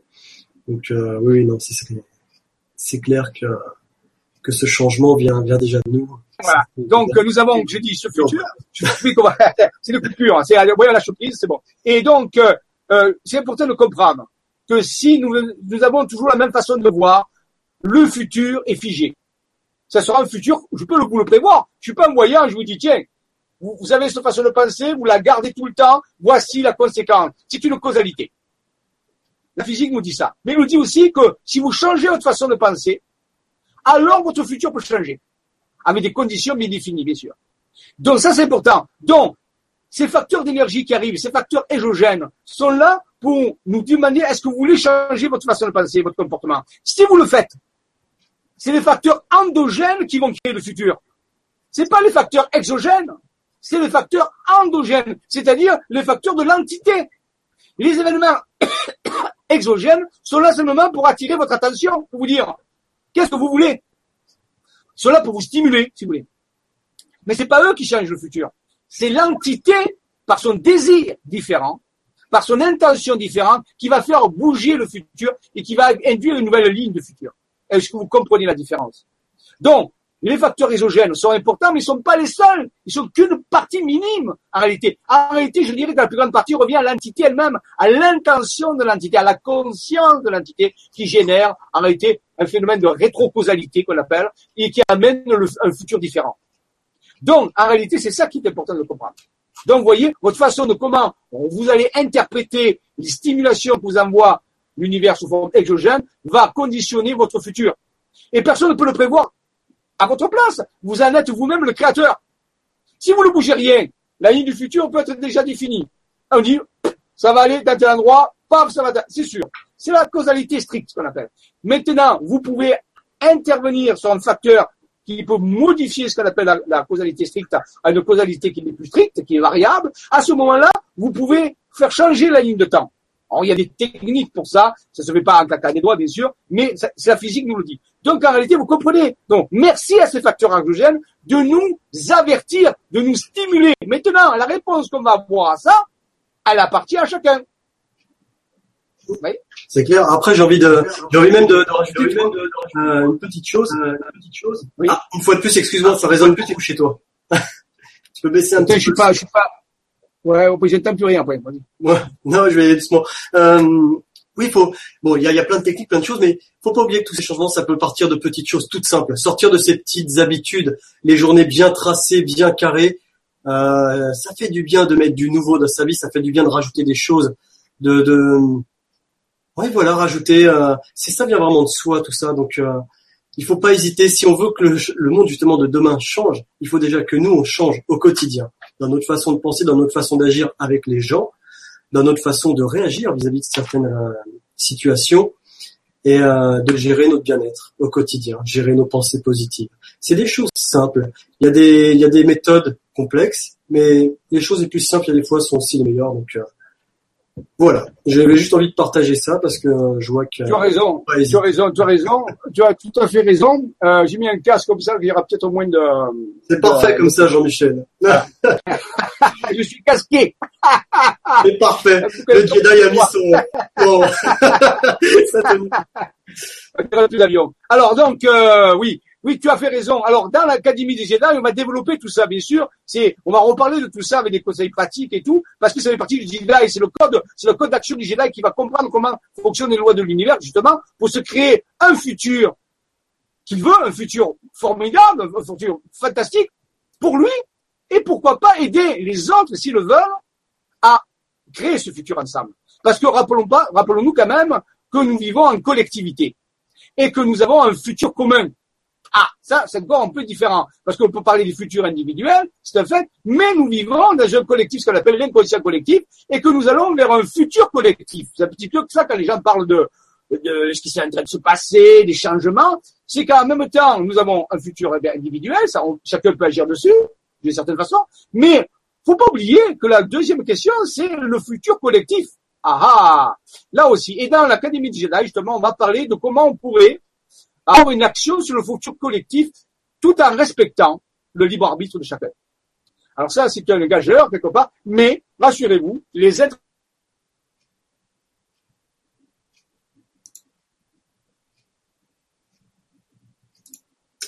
Jean-Michel nous a quittés. Je reviens vers vous, puis j'étais en train de voir en même temps que l'image était pas bonne, donc je vais lui dire de, recentrer l'image sur, euh, sur lui quand il parle.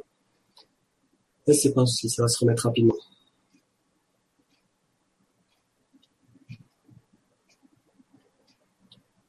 Jean-Michel, es-tu parmi nous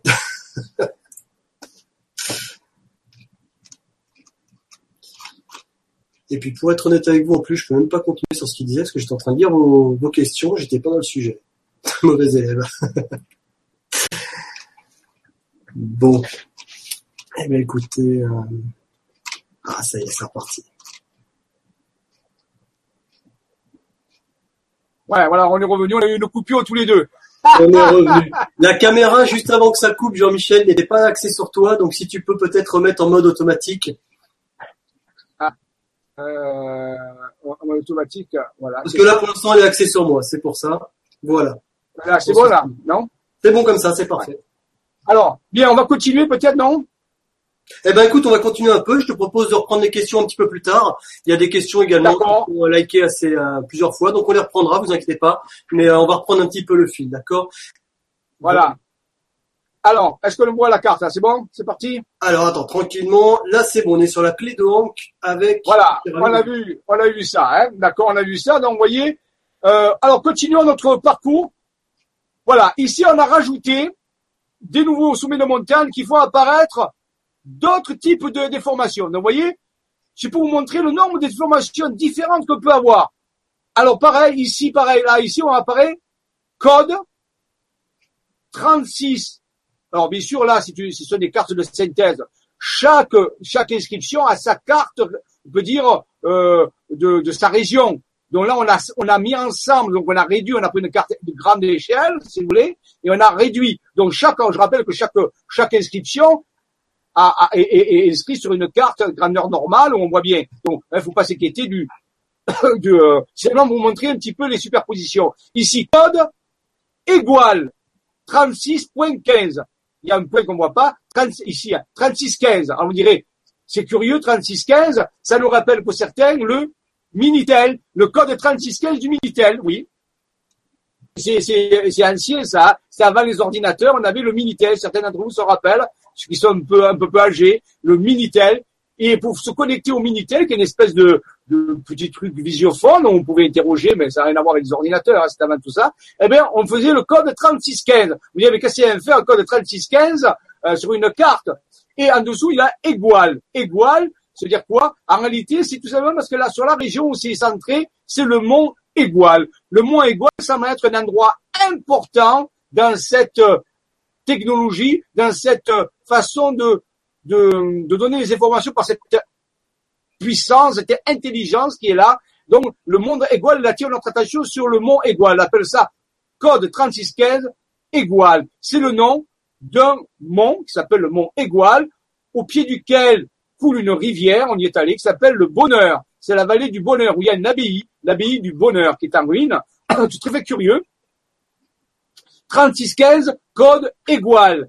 Donc, là aussi, de l'autre côté, des inscriptions aussi symétriques, je vous montre que c'est symétrique, hein donc oui, ça respecte, il y a marqué code 12.12.12. Un deuxième code. Il semblerait que ce soit des codes qui apparaissent, on l'a vu depuis tout à l'heure, des codes, mais 12.12.12, qu'est-ce que ça veut dire On remarque en analysant que 12 plus 12 plus 12, ça fait 36. Donc on retrouve bien ici le 36 ici, curieusement, mais si on lit ça comme une, autre façon de lire, on peut dire que c'est 12 point ça peut être le 12 du 12, 12, c'est-à-dire le 12 décembre 2012. 12 décembre 2012, nous étions en sortie euh, en Provence et des phénomènes aériens non connus se sont passés et nous avons pu photographier euh, des phénomènes et dans le ciel et nous avons pu ressentir des énergies très importants sont des lieux qui sont reliés à, cette cartographie. Donc, il y avait comme une, comme si c'était une date importante, le 12 décembre 2012, si on prend ça comme une date, ou sinon on peut prendre simplement 12.12.12. C'est un code, c'est un code qui peut avoir différentes significations. Et on va voir ici apparaître en dessous d'autres petits schémas en marron ici, ces petits euh, petits motifs qui sont quoi Eh bien, on a identifié grâce aux cartes originales où il y a les où on voit qui sont bien tracés, on s'est que c'était des constellations. Des constellations allaient apparaître dessinées. Alors ces constellations, on en parlera un jour, on fera une émission spéciale là-dessus. C'est il y a plusieurs constellations et l'ensemble de ces constellations que vous voyez ici, ici, ici, ici. Donc ces constellations là ne sont pas au hasard. Elles sont exactement dessinées comme elles se trouvent dans le ciel. Si on, quand on regarde une carte céleste et qu'on note ces constellations, si on a fait la projection sur la région, on obtiendrait le même tracé. Jean-Michel, toujours avec moi Oui. Hein? tu es toujours avec moi, c'est bon Oui, oui. Parce que sur mon écran, euh, sur la vision publique, euh, j'ai l'impression qu'on a décroché. Je vois marqué LGCTV5, ah j'entends aucun son sur le micro. Euh, est-ce que tu peux relancer un partage, vérifier la caméra, ta connexion Moi là, je suis en connexion il n'y a pas de souci. Mais par contre, sur mon deuxième PC à côté, euh, sur la connexion publique, euh, j'ai plus rien. Donc c'est pour ça. J'ai fait le partage là. Eh ben écoute, vas-y. J'espère que de toute façon, au pire, l'enregistrement est bon. Je vais vérifier. Voilà. Je vais me déconnecter, puis reconnecter à la chaîne. On verra bien. Ok. D'accord. Alors je pars, je continue. C'est Constellation euh, lorsqu'on les regarde globalement, ici comme elles sont, rappelez-vous, la projection du ciel sur la Terre, eh bien, on s'aperçoit que si on les regarde sur le sphère céleste, on s'aperçoit qu'on a affaire à plusieurs constellations. Et ces constellations sont toutes reliées les unes aux autres. Et on en parlera, elles ont une histoire, une mythologie, si vous voulez. Et en réalité, elles sont reliées à l'histoire mythique grecque. C'est une mythologie grecque qui s'appelle l'histoire, la mythologie de Andromède. Andromède. Et je vous la raconterai, on ira chercher un petit peu dans la mythologie grecque l'histoire de Andromède, de Persée, la personne qui s'appelle Persée, un homme qui s'appelle Persée, Andromède et le cheval ailé, Pégase.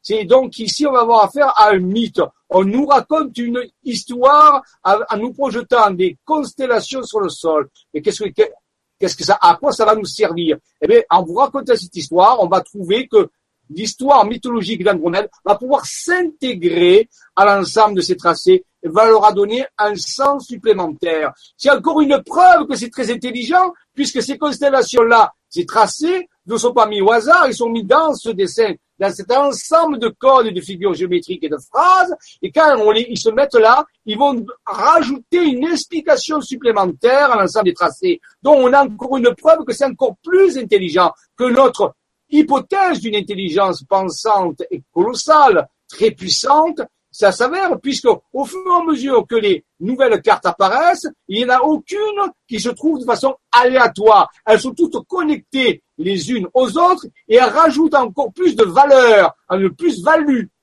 informative intelligente à l'ensemble des tracés. Donc c'est bien quelque chose qui est intelligent, qui est à l'œuvre et qui nous raconte une histoire à quoi va nous servir cette histoire déjà à aiguiser notre intelligence, on l'a vu tout à l'heure, à tester notre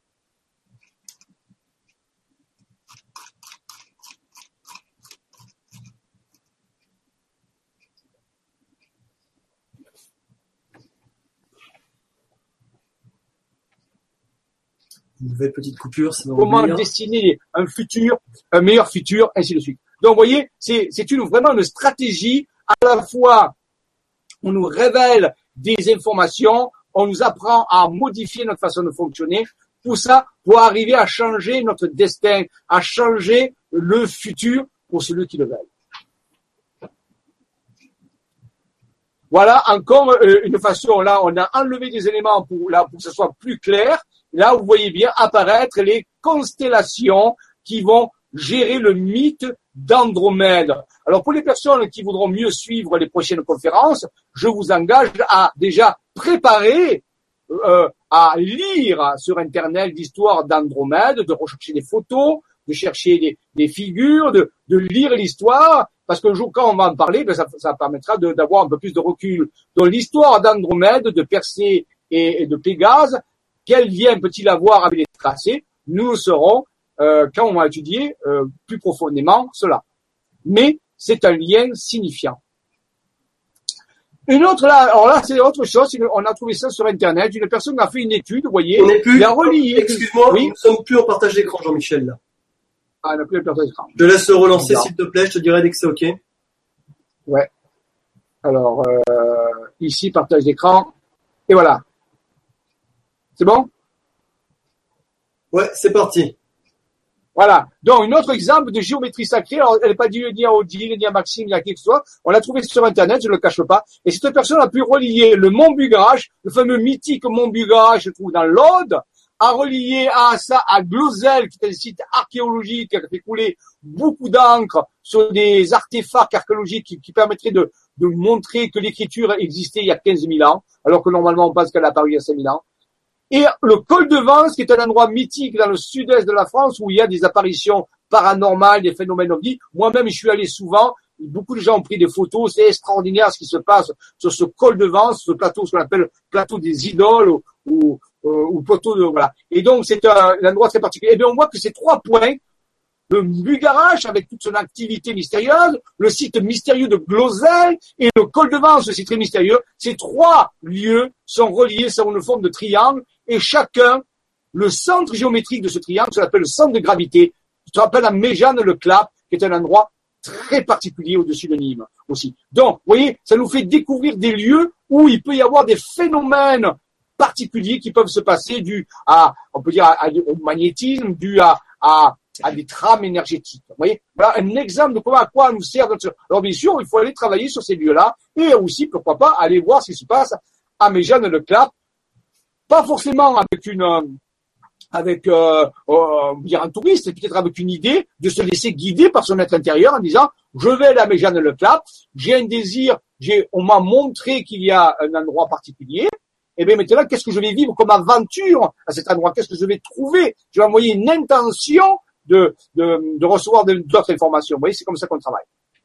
Comment rajouter, par exemple, de petits nouveaux dans sa vie, quoi voilà, comment, comment, quotidien, en se déplaçant comme ça, à l'improviste, pourquoi pas. L'esprit aime bien l'improviste, hein, il aime bien nous guider comme ça. tout à fait, tout à fait. C'est ce qu'on appelle en physique le principe d'incertitude d'Alzheimer. Donc, vous voyez, à chaque chose a, a, a une loi physique derrière ça. Et euh, oui, tu as fait raison de le dire. Euh, il faut partir un peu d'aventurier. Ah, il faut pas partir les mains dans les poches, mais il faut partir avec une idée en disant je vais vivre une extraordinaire aventure, je vais recevoir des nouvelles informations euh, qui vont faire avancer dans ma quête. Donc je vais y aller. Et après, il faut lâcher prise et laisser l'esprit nous amener des synchronicités pour pouvoir découvrir les choses. Mais euh, on nous indique l'endroit, un endroit très probable où il peut se passer des phénomènes. C'est ça à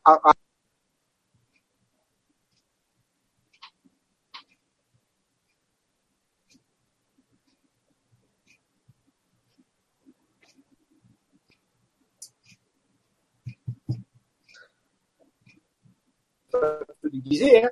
Et donc, en réalité, mais ça en France, c'est moi j'y suis allé à Gozel, j'ai visité le musée, j'ai rencontré des gens, c'est extraordinaire. Et bien sûr, ça a été réfuté. Pourquoi Parce que ça met, je l'ai dit tout à l'heure, en, ça recule de euh, dix 10 000 ans l'apparition d'une forme d'écriture à un endroit où il ne devrait pas y être.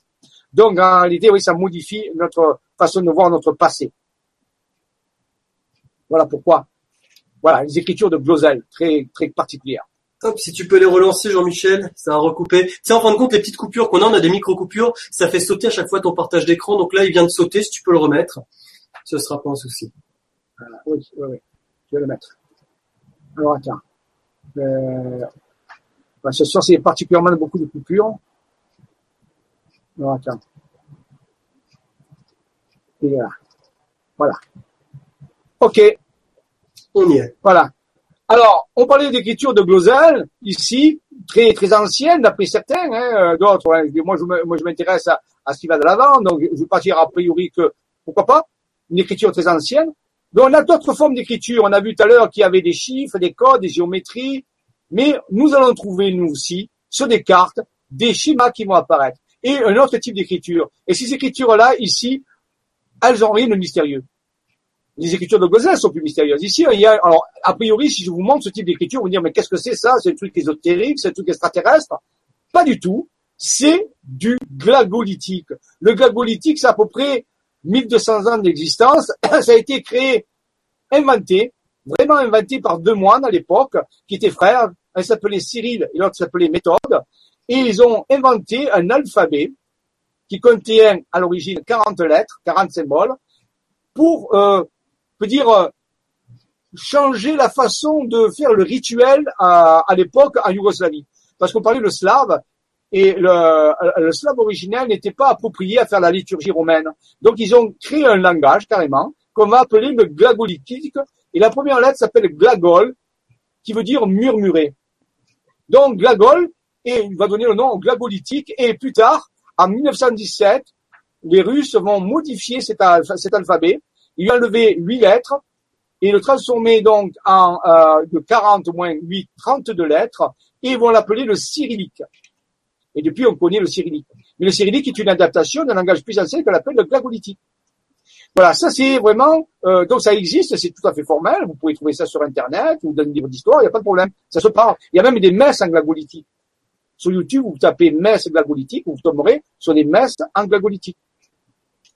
Pourquoi je vous parle de ça Parce qu'a priori, si on regarde ce type de, de ces on se dit que c'est quelque chose d'ésotérique. Pas du tout, pas du tout, vous voyez, comme quoi. Et ici, nous allons trouver des montagnes, c'est surtout Maxime Pellet, va avoir des révélations dans son être intérieur qui va lui montrer comment relier des montagnes pour faire apparaître de tels symboles.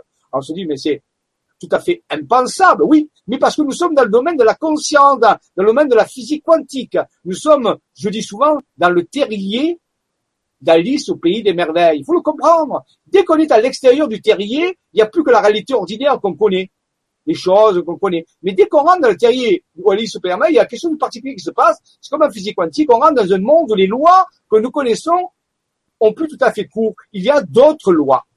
Et ces lois régissent l'espace-temps de façon différente. Voilà. C'est une physique exotique, différente. Donc, ces lettres-là, vous voyez, Glagol, voilà, la première lettre Glagol, on la voit, elle s'appelle Glagol, ça connaît son nom, vous voyez. Donc, alors donc, qu'est-ce qu'on va faire avec ça? Eh bien, l'esprit, voilà, vous voyez. ici, vous avez tout l'alphabet, hein. parmi toutes ces lettres-là, on va en retenir cinq. Ce sont des symboles, hein, des symboles. Il y a le G, le J, le Z, le I, et le thé, en correspondant la politique, bien sûr. Ok, pas de problème. C'est ainsi que naquit l'alphabet le plus tard appelé cyrillique, en 1917, le 13 mai, le jour de l'apparition de la fête de la Vierge à Fatima. Alors pour les gens qui seraient un peu des Sherlock Holmes spirituels, je proposerais d'essayer de voir s'il y a un lien causal ou un lien synchronistique entre le fait que les Russes ont justement dit euh, modifier le glagolitique en cyrillique le jour de l'apparition de Fatima. Est-ce qu'il y aurait un lien Ah ah, c'est pas facile à résoudre. Moi, bien sûr, je connais ce lien puisqu'on a les données, mais je laisserai ça à votre intelligence, voyez. Est-ce que, pourquoi Est-ce que c'est un hasard Est-ce qu'ils l'ont fait ce jour-là parce que c'est tombé ce jour-là Ou est-ce qu'il y a un lien Voilà. Et est-ce qu'il serait relié au secret de Fatima la question est là, est-ce que ça serait une partie du secret de Fatima L'alphabet cyrillique utilisé par le russe compte 33 lettres depuis, j'ai pensé, moi c'était, c'était plus 32. L'alphabet cyrillique est principalement pour écrire plusieurs langues slaves, plus spécifiquement les langues de peuples slaves orthodoxes.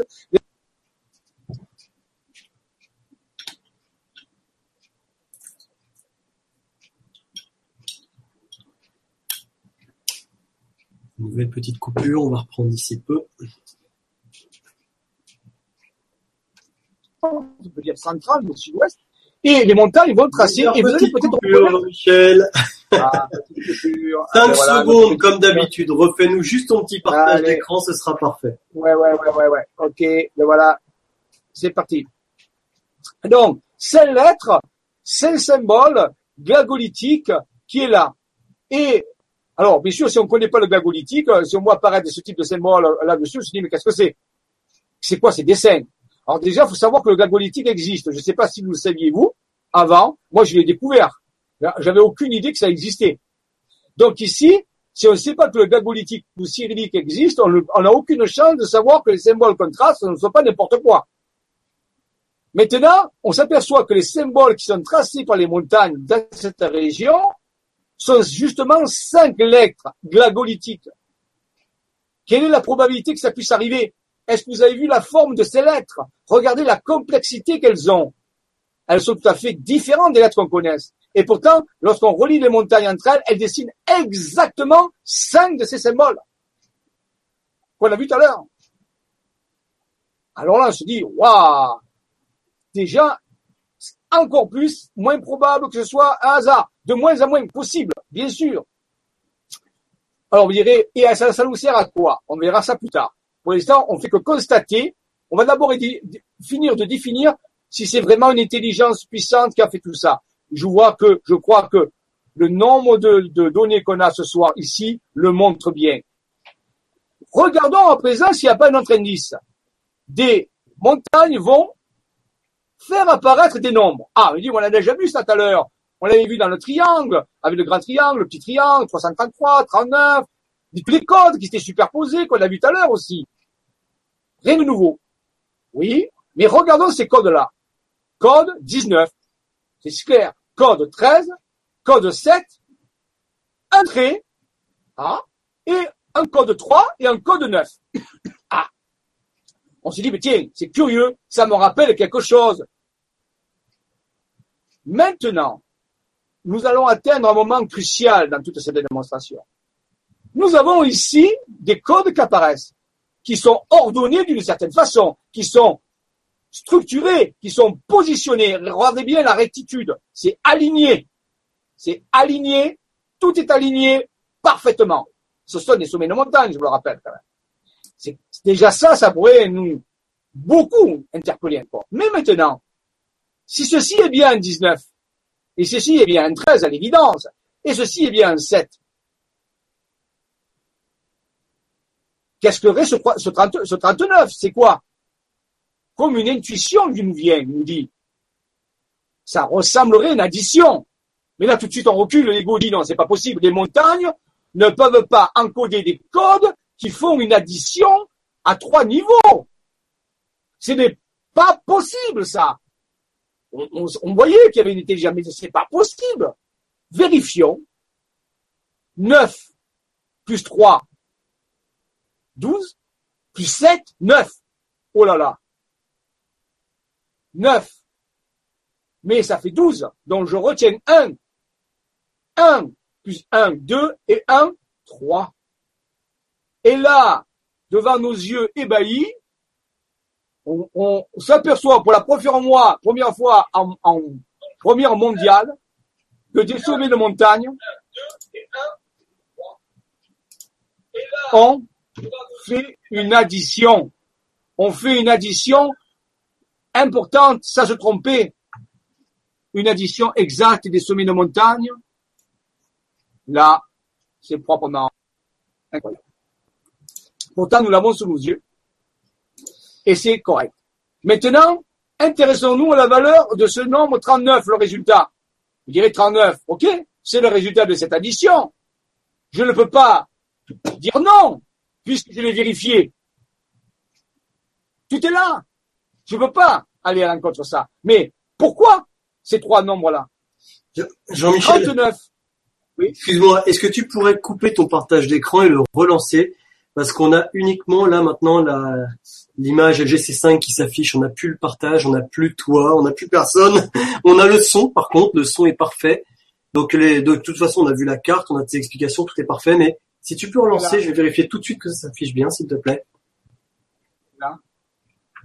Alors là, apparemment, attends, je laisse 30 secondes parce que j'ai un décalage avec. Euh,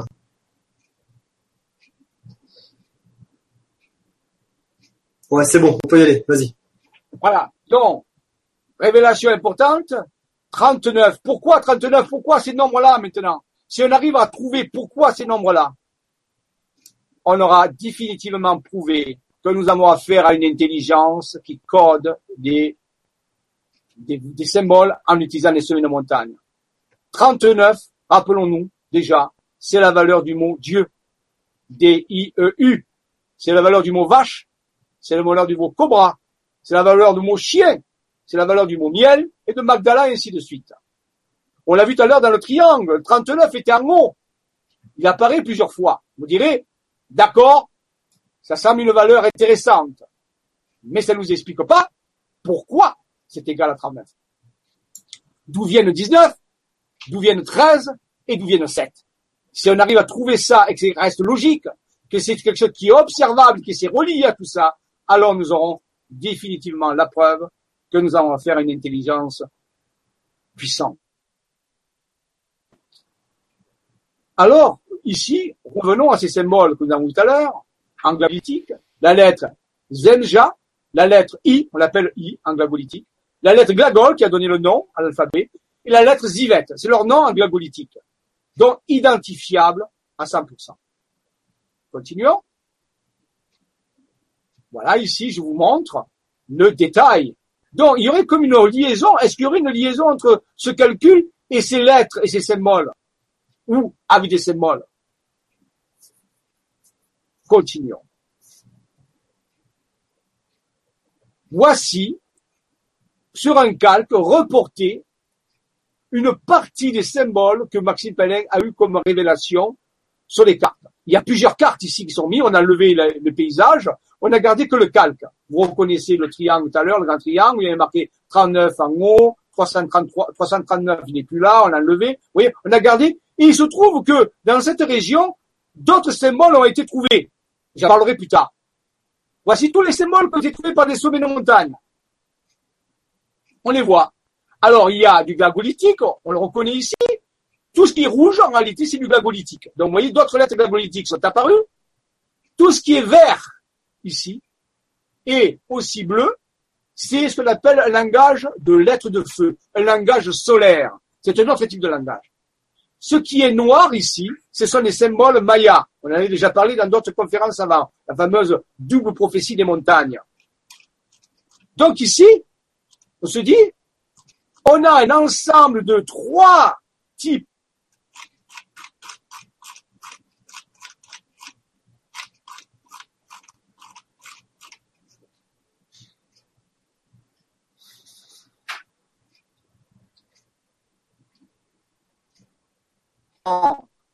qui sont réunis ensemble dans une région. Maintenant. comme, comme souvent en ce moment, tu peux relancer à nouveau ton petit partage d'écran. Tu m'excuses de t'interrompre.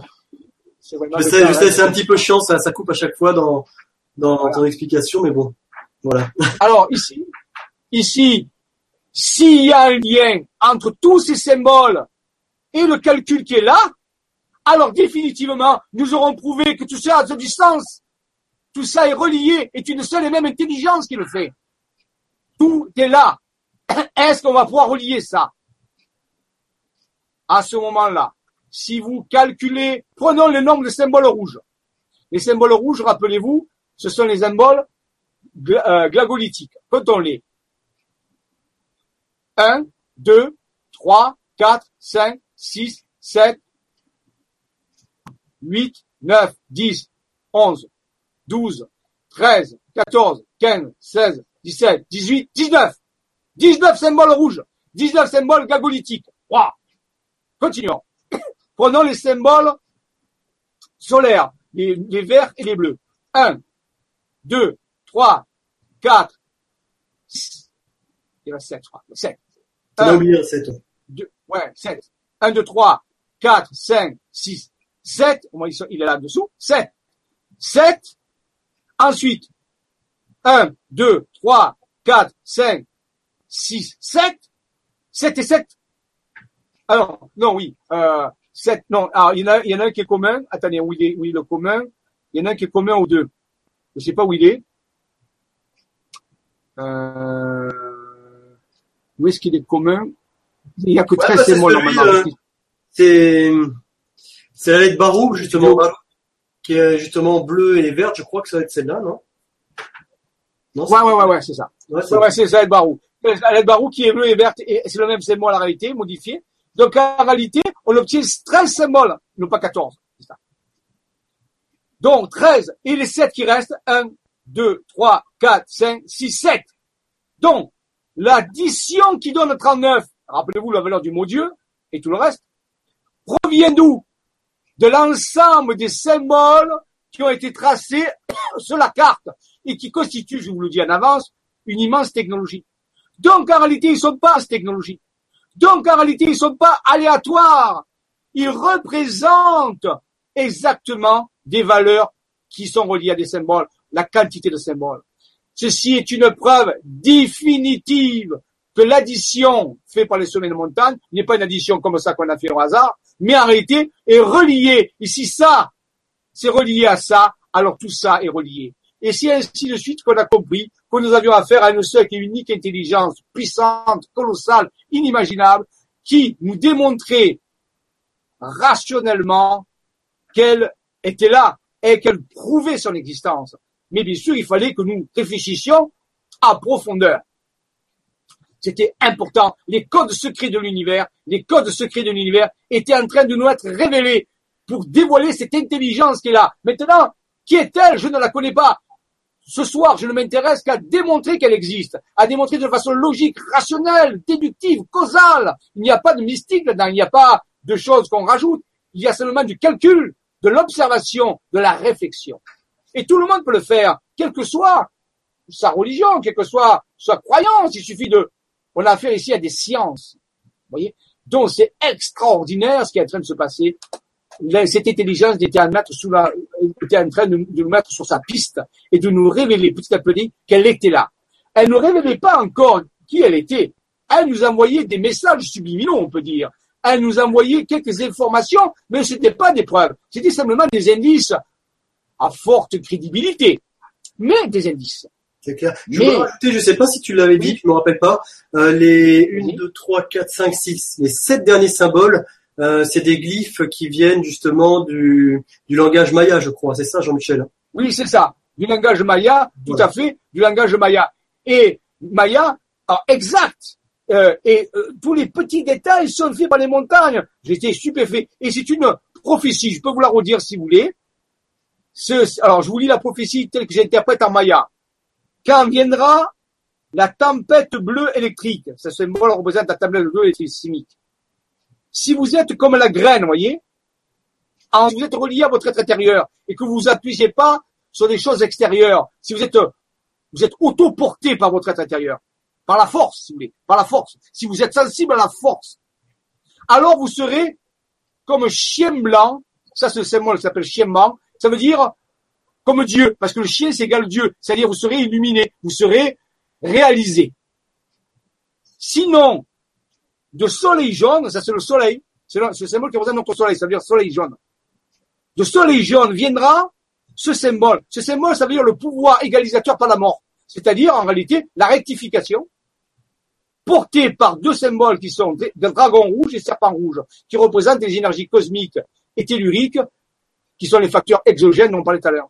Donc, nous, cette prophétie inscrite par les Simon Maya nous révèle que si nous changeons notre futur en travaillant sur nous-mêmes par une alchimie spirituelle, en nous reliant à notre être intérieur, alors nous aurons un futur agréable. Sinon, B, des événements viendront, des événements causaux qui ne sont pas envoyés par quelqu'un, qui sont des événements que nous avons créés nous-mêmes, qui viendront pour modifier aussi les choses. Dans tous les cas, il y aura des modifications, mais il y a deux types de modifications. Il y a les modifications qui sont qu'on appelle turbulentes, chaotiques, définies par la thermodynamique du chaos, ou alors des transformations différentes, on peut dire ce que, les anciens appellent l'ascension, ce qu'on appelle accéder à une architecture différente et supérieure, où là, nous, sera beaucoup plus agréable, beaucoup plus lumineux. Donc, nous sommes ici à une révélation scientifique des choses. On ne parle pas ici de mystique. On dit, si vous créez votre futur correctement, avec vos pensées, en vous appuyant sur votre état alors vous aurez un chemin agréable et prometteur. Sinon, des modifications sont aussi prévues.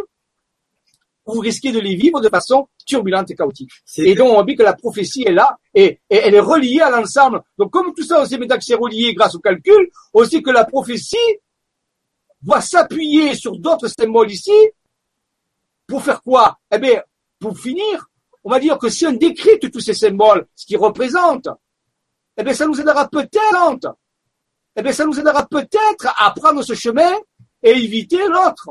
En réalité, elle nous dit que si vous comprenez comment utiliser ces choses-là de façon correcte, vous allez prendre le chemin le plus agréable. Par contre, si vous ne comprenez pas et que vous prenez notre choix, alors vous aurez la deuxième solution. C'est en science, on appelle ça une bifurcation. Oui, tu voulais dire quelque chose oui, pour revenir exactement à la question que euh, donc tu avais parlé tout à l'heure, les énergies justement de mars jusqu'à 2017 et même au-delà, c'est je pense justement c'est c'est ça ça accélère tout tout ce mouvement, toutes ces choses, on est vraiment en train de nous dire euh, euh ce que tu dis, tu vois, que euh, selon notre mode de pensée, selon le chemin qu'on décide de prendre, les choses vont, nous arriver encore plus vite. Donc c'est ce que tu dis, tu vois, on choisit un chemin plutôt en facilité, avec un mode de pensée sain, ou un mode euh, de changement plutôt chaotique, avec des, pensées plutôt justement tournées vers le chaotique. C'est ça en fait toutes ces énergies. C'est l'accélération de, notre pouvoir par la pensée en réalité. Donc il n'y a plus de... Ouais, ça va de plus en plus vite. C'est pour ça qu'on voit de plus en plus de changements, parce que maintenant nos pensées sont de plus de plus en plus vite. Euh, on reprend directement, on reprend directement dans les dents euh, ce que l'on pense. Si on pense en bien, des belles choses nous arrivent. Mais si on pense chaotique, des choses plutôt chaotiques nous arrivent. Et euh, c'est pour ça, tu dis, on a, le choix, on a le choix, on est totalement. On a le choix. Mais on est, on est souverain, faut, faut ça. On n'est plus maintenant derrière des gens à suivre comme. non, non, non, on est vraiment souverain, on est en train de devenir souverain. Et du coup, bah, c'est ce que tu dis, être en lien avec son être intérieur, c'est retrouver sa souveraineté. Retrouver sa souveraineté, c'est aussi une certaine responsabilité, la responsabilité d'être autonome, d'être autonome dans notre façon de penser, dans notre façon de faire. Voilà. Ce que je voulais dire, je vais reprendre. Bah oui, je vais reprendre, tu vois, par rapport aux questions. Euh, j'ai envie de te dire, un petit quart d'heure, on a, appelé 10 minutes. 10 minutes, pour finir avec les questions et euh, plus tard, on reprendra la suite des révélations. Je rappelle que la prochaine fois, c'est sur la Bosnie mais on reprendra où c'est arrêté, parce que vous avez eu on est en train de démontrer scientifiquement, et j'y tiens, scientifiquement, qu'il existe en ce moment une puissance colossale et qui est directement reliée à nous-mêmes. Elle nous est pas étrangère. Alors, on y c'est clair. Et eh ben, tu vois, justement, tu réussi à intéresser euh, le public, j'ai envie de dire, parce qu'il y a une question qui est, ou plutôt une, euh, une remarque. Voilà, une remarque qui a été euh, likée plusieurs fois. Euh, donc ce soir, c'est vrai que euh, ça a été beaucoup basé sur le fait de, montrer, de poser les choses. Tu vois, justement, les gens sont intéressés par ce qu'ils mettent. Donc Sylvia, donc euh, bonsoir Sylvia, qui nous met Bonjour, c'est un plaisir d'écouter Jean-Michel. Ce que je, ce que je regrette, c'est que l'on passe beaucoup de temps à expliquer les cartes. J'aimerais tant que l'on passe directement au sujet, au sens des messages qui sont communiqués. De tout cœur, merci tu vois, les, les gens s'en demandent là. tu, tu sais, t'as, lancé la, la braise là. Après, oui, mais, pour que c'est du sens, mais pour c'est du sens, je vous demande pas de croire à ce que je vais vous dire. Si je vous donne l'explication directement, c'est comme, c'est qu'on appelle une assertion, c'est gratuit. Et moi, je m'inscris en faux derrière ça. Je ne veux pas que les gens croient ce qu'on leur dit. Je veux que les gens comprennent pourquoi c'est vrai pourquoi ces choses-là arrivent. Ils comprennent le mécanisme. Certains sont à l'économie de ça. Mais je vous garantis qu'actuellement, il est bon pour vous de comprendre le mécanisme. Et quand vous l'aurez compris, après on passera aux explications. Mais tant que vous n'avez pas compris pourquoi ça peut être vrai, pourquoi ça marche comme ça, vous serez toujours dans le phénomène de croyance. Il met quelqu'un pour vous dire autre chose et autre chose. Par contre, si vous comprenez la démonstration une fois pour toutes, tout le reste qui en découle, qui est relié, ça ira plus vite. Mais au début, nous, sommes, nous posons les fondations, des fondations solides du roc sur lequel nous construire un building qui va dépasser les nuages. Et ça, c'est important de prendre soin à ces fondations. Voilà pourquoi je passe tant à expliquer. Très bien, très bien. Eh bien, écoute, nous avons, nous avons, nous avons Gérard qui nous dit Bonsoir Jean-Michel et à tous. Parmi les portes de communication avec d'autres mondes, celles qui sont ouvertes sont forcément très bien gardées. En existe-t-il qui le soit pas ou peu et qui serait plus facilement accessible Et donc, comment Merci. As-tu des informations sur ces portes énergétiques, Jean-Michel Ah oui, on en demande, à, ils, sont en demande là, c'est. Ah Hein. Eh oui, eh eh oui. Quelle serait la valeur d'une porte qui ne serait pas gardée Donc la réponse est là. Si on garde des portes, c'est qu'elles ont une valeur. C'est pour empêcher que n'importe qui y aille. Alors je comprends bien que vous avez envie de franchir des portes. Mais avant de franchir des portes, il faut se préparer. C'est pas quelque chose qui est facile. C'est plus qu'une expédition.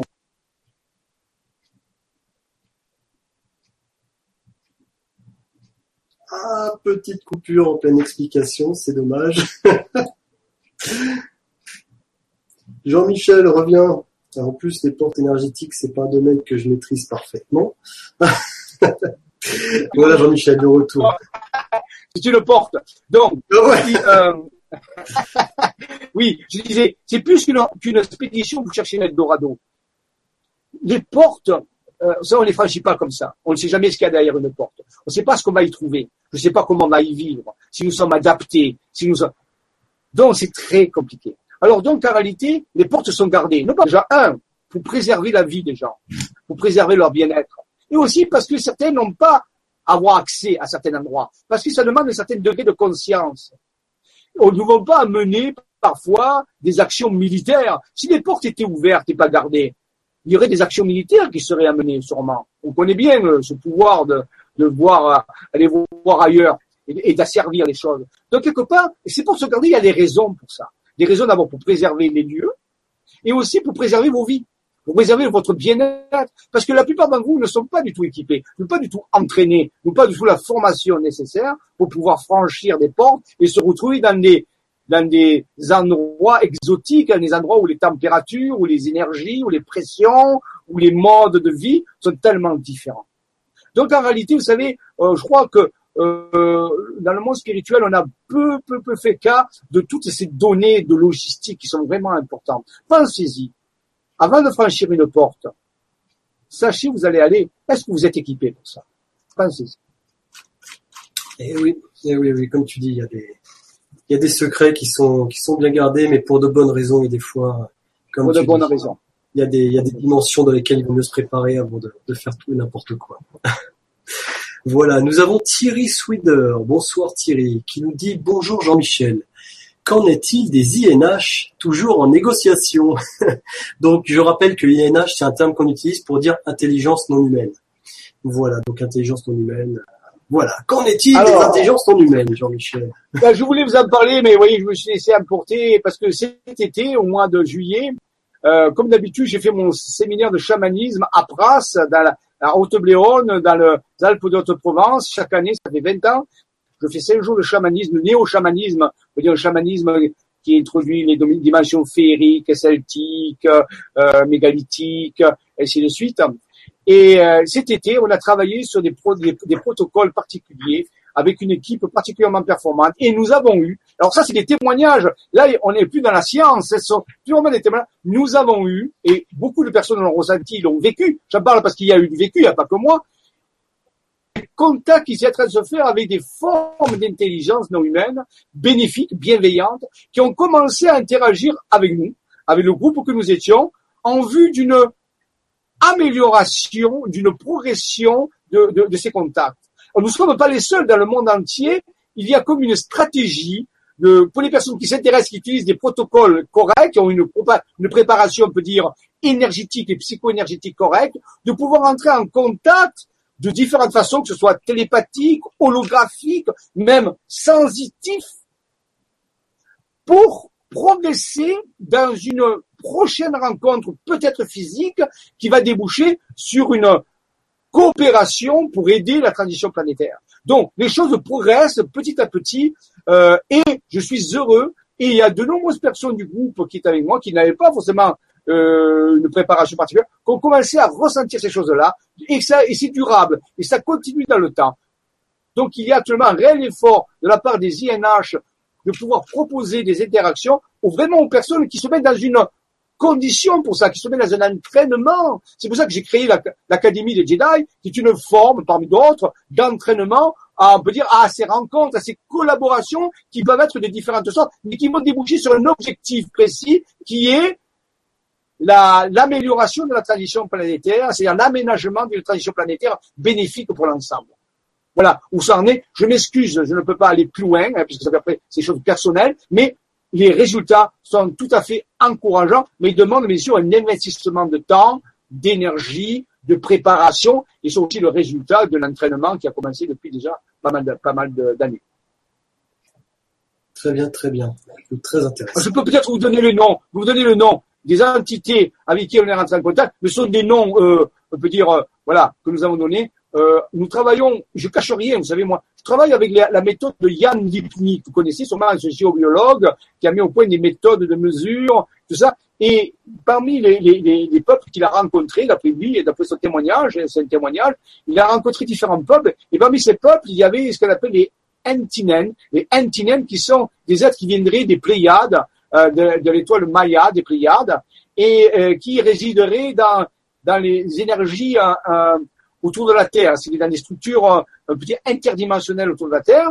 Et nous avons pu rentrer en contact avec eux. Et les gens, ont, ils ont ressenti, ils ont ressenti leur, leur, leur énergie, leur vibration, leur, leur, euh, et il y a même une, une interaction très puissante qui s'est faite, une forme de dialogue et de, de transmission d'informations et de techniques aussi chamaniques qui nous ont permis. Donc, vous voyez, on, leur a donné même nom, les Entinen, on travaille avec eux, et je les ai retrouvés dans l'Aude euh, plus tard, euh, quelques semaines après, je suis parti travailler dans l'Aude avec un autre groupe. Et curieusement, des, ces êtres sont revenus euh, avec d'autres personnes, bien sûr, et ils ont, fait, ils ont continué le contact. Donc il semblerait qu'actuellement, on ait un contact privilégié avec des Antinens, c'est le nom qu'a donné euh, Yann Yimnik à ces êtres, nous on les appelle. ils sont légèrement bleus, ils sont assez grands, ils auraient des énergies autour d'eux qui feraient passer qu'ils ont des ailes, mais ils n'ont pas des ailes en réalité, ce sont des mouvements énergétiques, et on sent bien cette interaction, et il semblerait qu'ils soient assez proches de la structure humaine, euh, et c'est pour ça qu'ils sont un peu dire l'avant-garde. C'est un peu, sont un peu l'avant-garde qui peuvent entrer en contact avec certains humains parce que leur énergie n'est pas trop différente, parce qu'il y a d'autres espèces INH dont les énergies sont tellement différentes que c'est beaucoup plus difficile. Alors là, c'est un peu l'avant-garde, l'avant-poste, et ça semble fonctionner. Mais rappelez-vous, ne me croyez pas, rien n'est vrai. Ce sont des témoignages. Là, ce ne sont pas des cartes, ni de la thématique. C'est clair. Alors du coup, j'aurais juste revenir sur le terme INH intelligence humaine. Pourquoi utiliser ce terme euh, Parce qu'il y en a beaucoup qui peuvent confondre ce terme avec euh, un mot qui a des connotations assez importantes, qui est extraterrestre. Sauf qu'aujourd'hui, ce terme n'est pas réellement vrai, parce qu'en réalité, quand on communique avec des êtres comme ça, on ne parle pas forcément d'êtres célestes venus d'ailleurs. Euh, on parle également d'êtres qui sont sur notre planète, qui sont là, ici, maintenant, autour de nous, mais dans des dimensions autres, en fait. Donc l'intérêt de communiquer avec des êtres comme ça, c'est qu'ils ont beaucoup de connaissances sur notre planète et sur nous-mêmes, et euh, ils font partie de ce monde. Donc voilà, INH, ça inclut enfin tout ça. Les énergies qui se trouvent sur notre planète dans d'autres dimensions, les énergies célestes, terre et autres. Mais voilà, pas, faut pas, faut pas mettre l'étiquette extraterrestre là-dessus. Je pense que c'est bien de, de différencier un petit peu tout ça. Tout à fait. Les extraterrestres font partie des INH, mais la, la partie INH, l'ensemble des INH est beaucoup plus grande que la partie extraterrestre pure. Tout à fait raison de le dire. Exactement. Euh, une petite dernière pour la route, Jean-Michel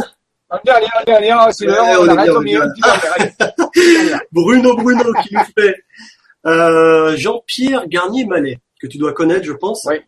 Euh, dit à propos de notre faculté de créer notre futur que bah, Jean-Michel vient de se déconnecter et que je vais reprendre dans quelques instants. ok, je vous demande un tout petit, tout petit peu de patience, c'est pour faire traîner un petit peu, un peu de suspense, c'est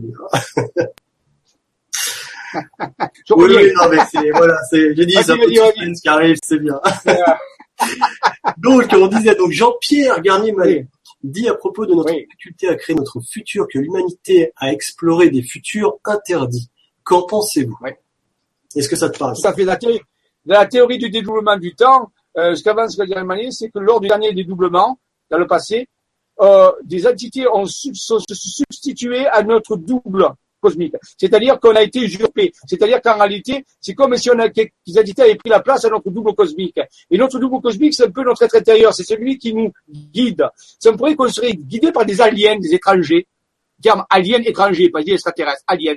Donc, et, ça veut dire que à partir de cette forme de guidance qui serait perturbée, nous créerons des futurs dangereux. C'est-à-dire que notre pensée a été déviée, notre pensée a été déformée par cette guidance usurpatrice, on peut dire quelque part, d'après ce qu'il dit, hein, ce que j'interprète. Et donc, en réalité, nous, à partir de ce pensée erronée, nous créerions des futurs dangereux.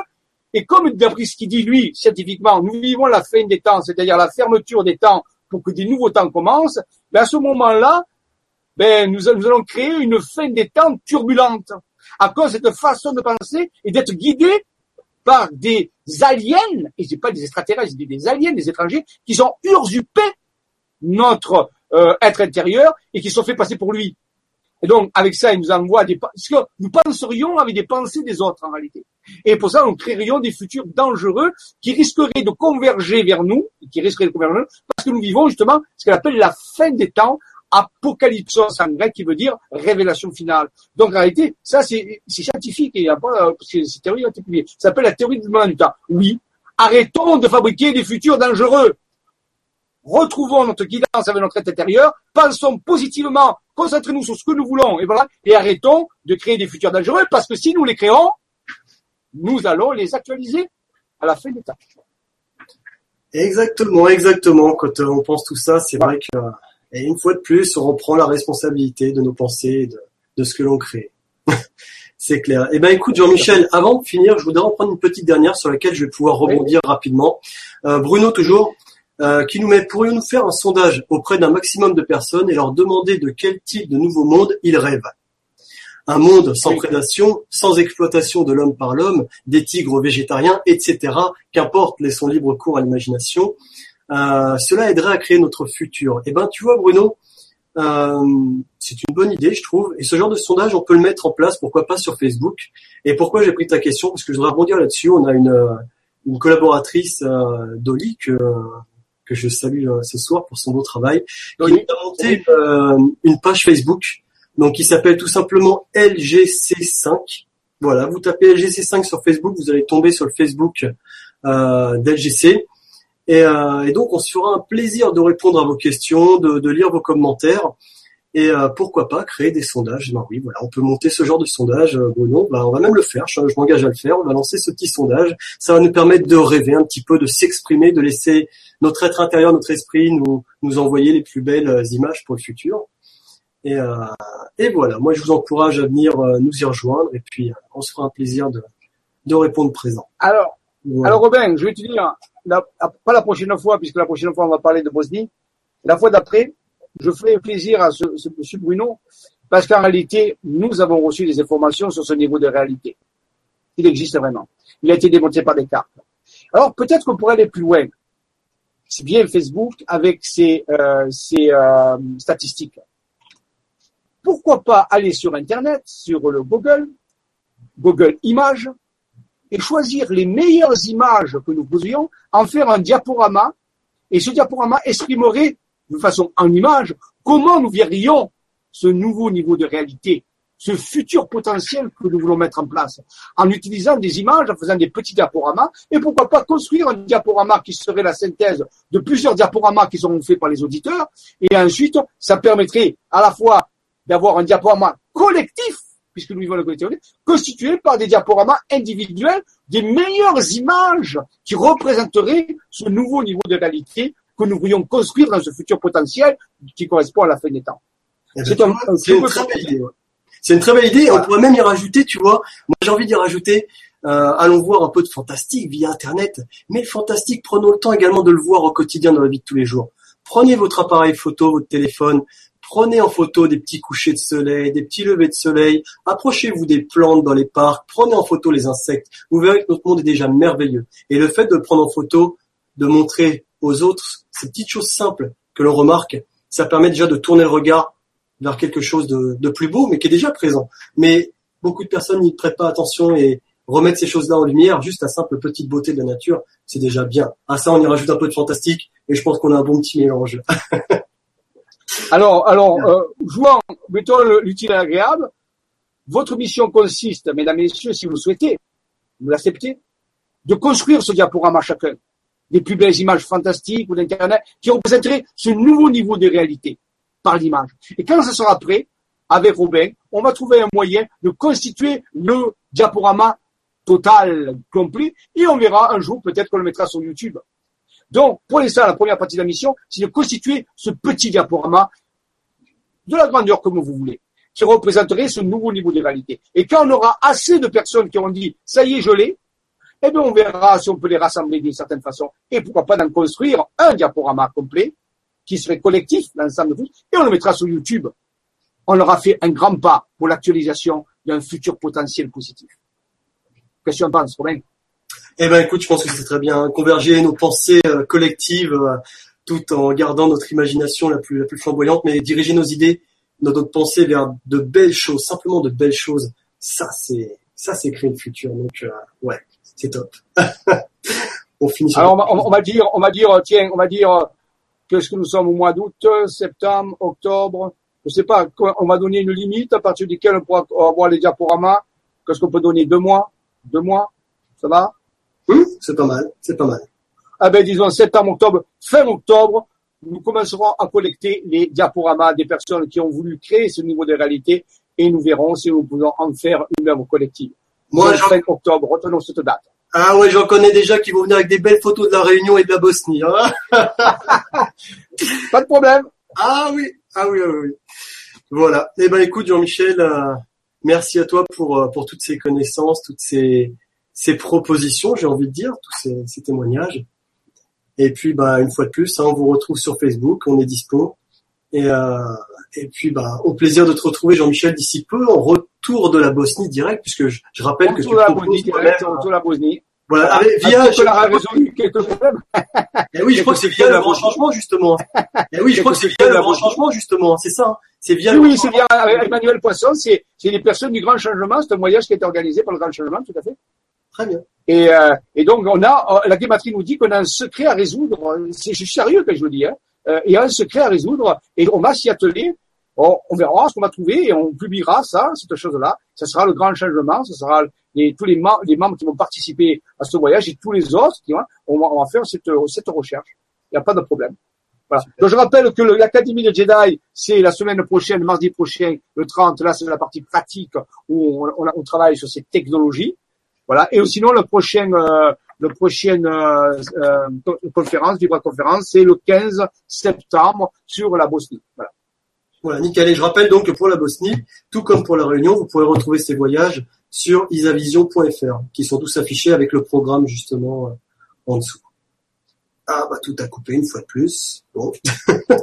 jusqu'au bout, jusqu'au bout, hein, mais c'est pas un on on est là. Allez Jean-Michel, reviens avec nous, histoire de dire un petit au revoir quand même à tout le monde. Donc, euh, donc voilà. Voilà, je pense qu'on a, pas fait, pas mal fait le tour ce soir. Euh, juste. Oui, voilà, c'est bon. Voilà. vous ne quand même pas partir avec les questions. Oui, la dernière minute, lâchez prise.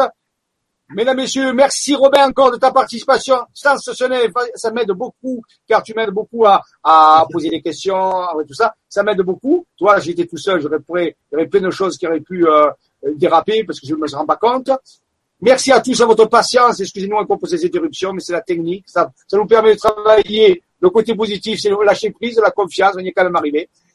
Je vous souhaite une bonne nuit et surtout que la force soit avec vous et qu'elle y reste. À bientôt. Au revoir. Bonne soirée.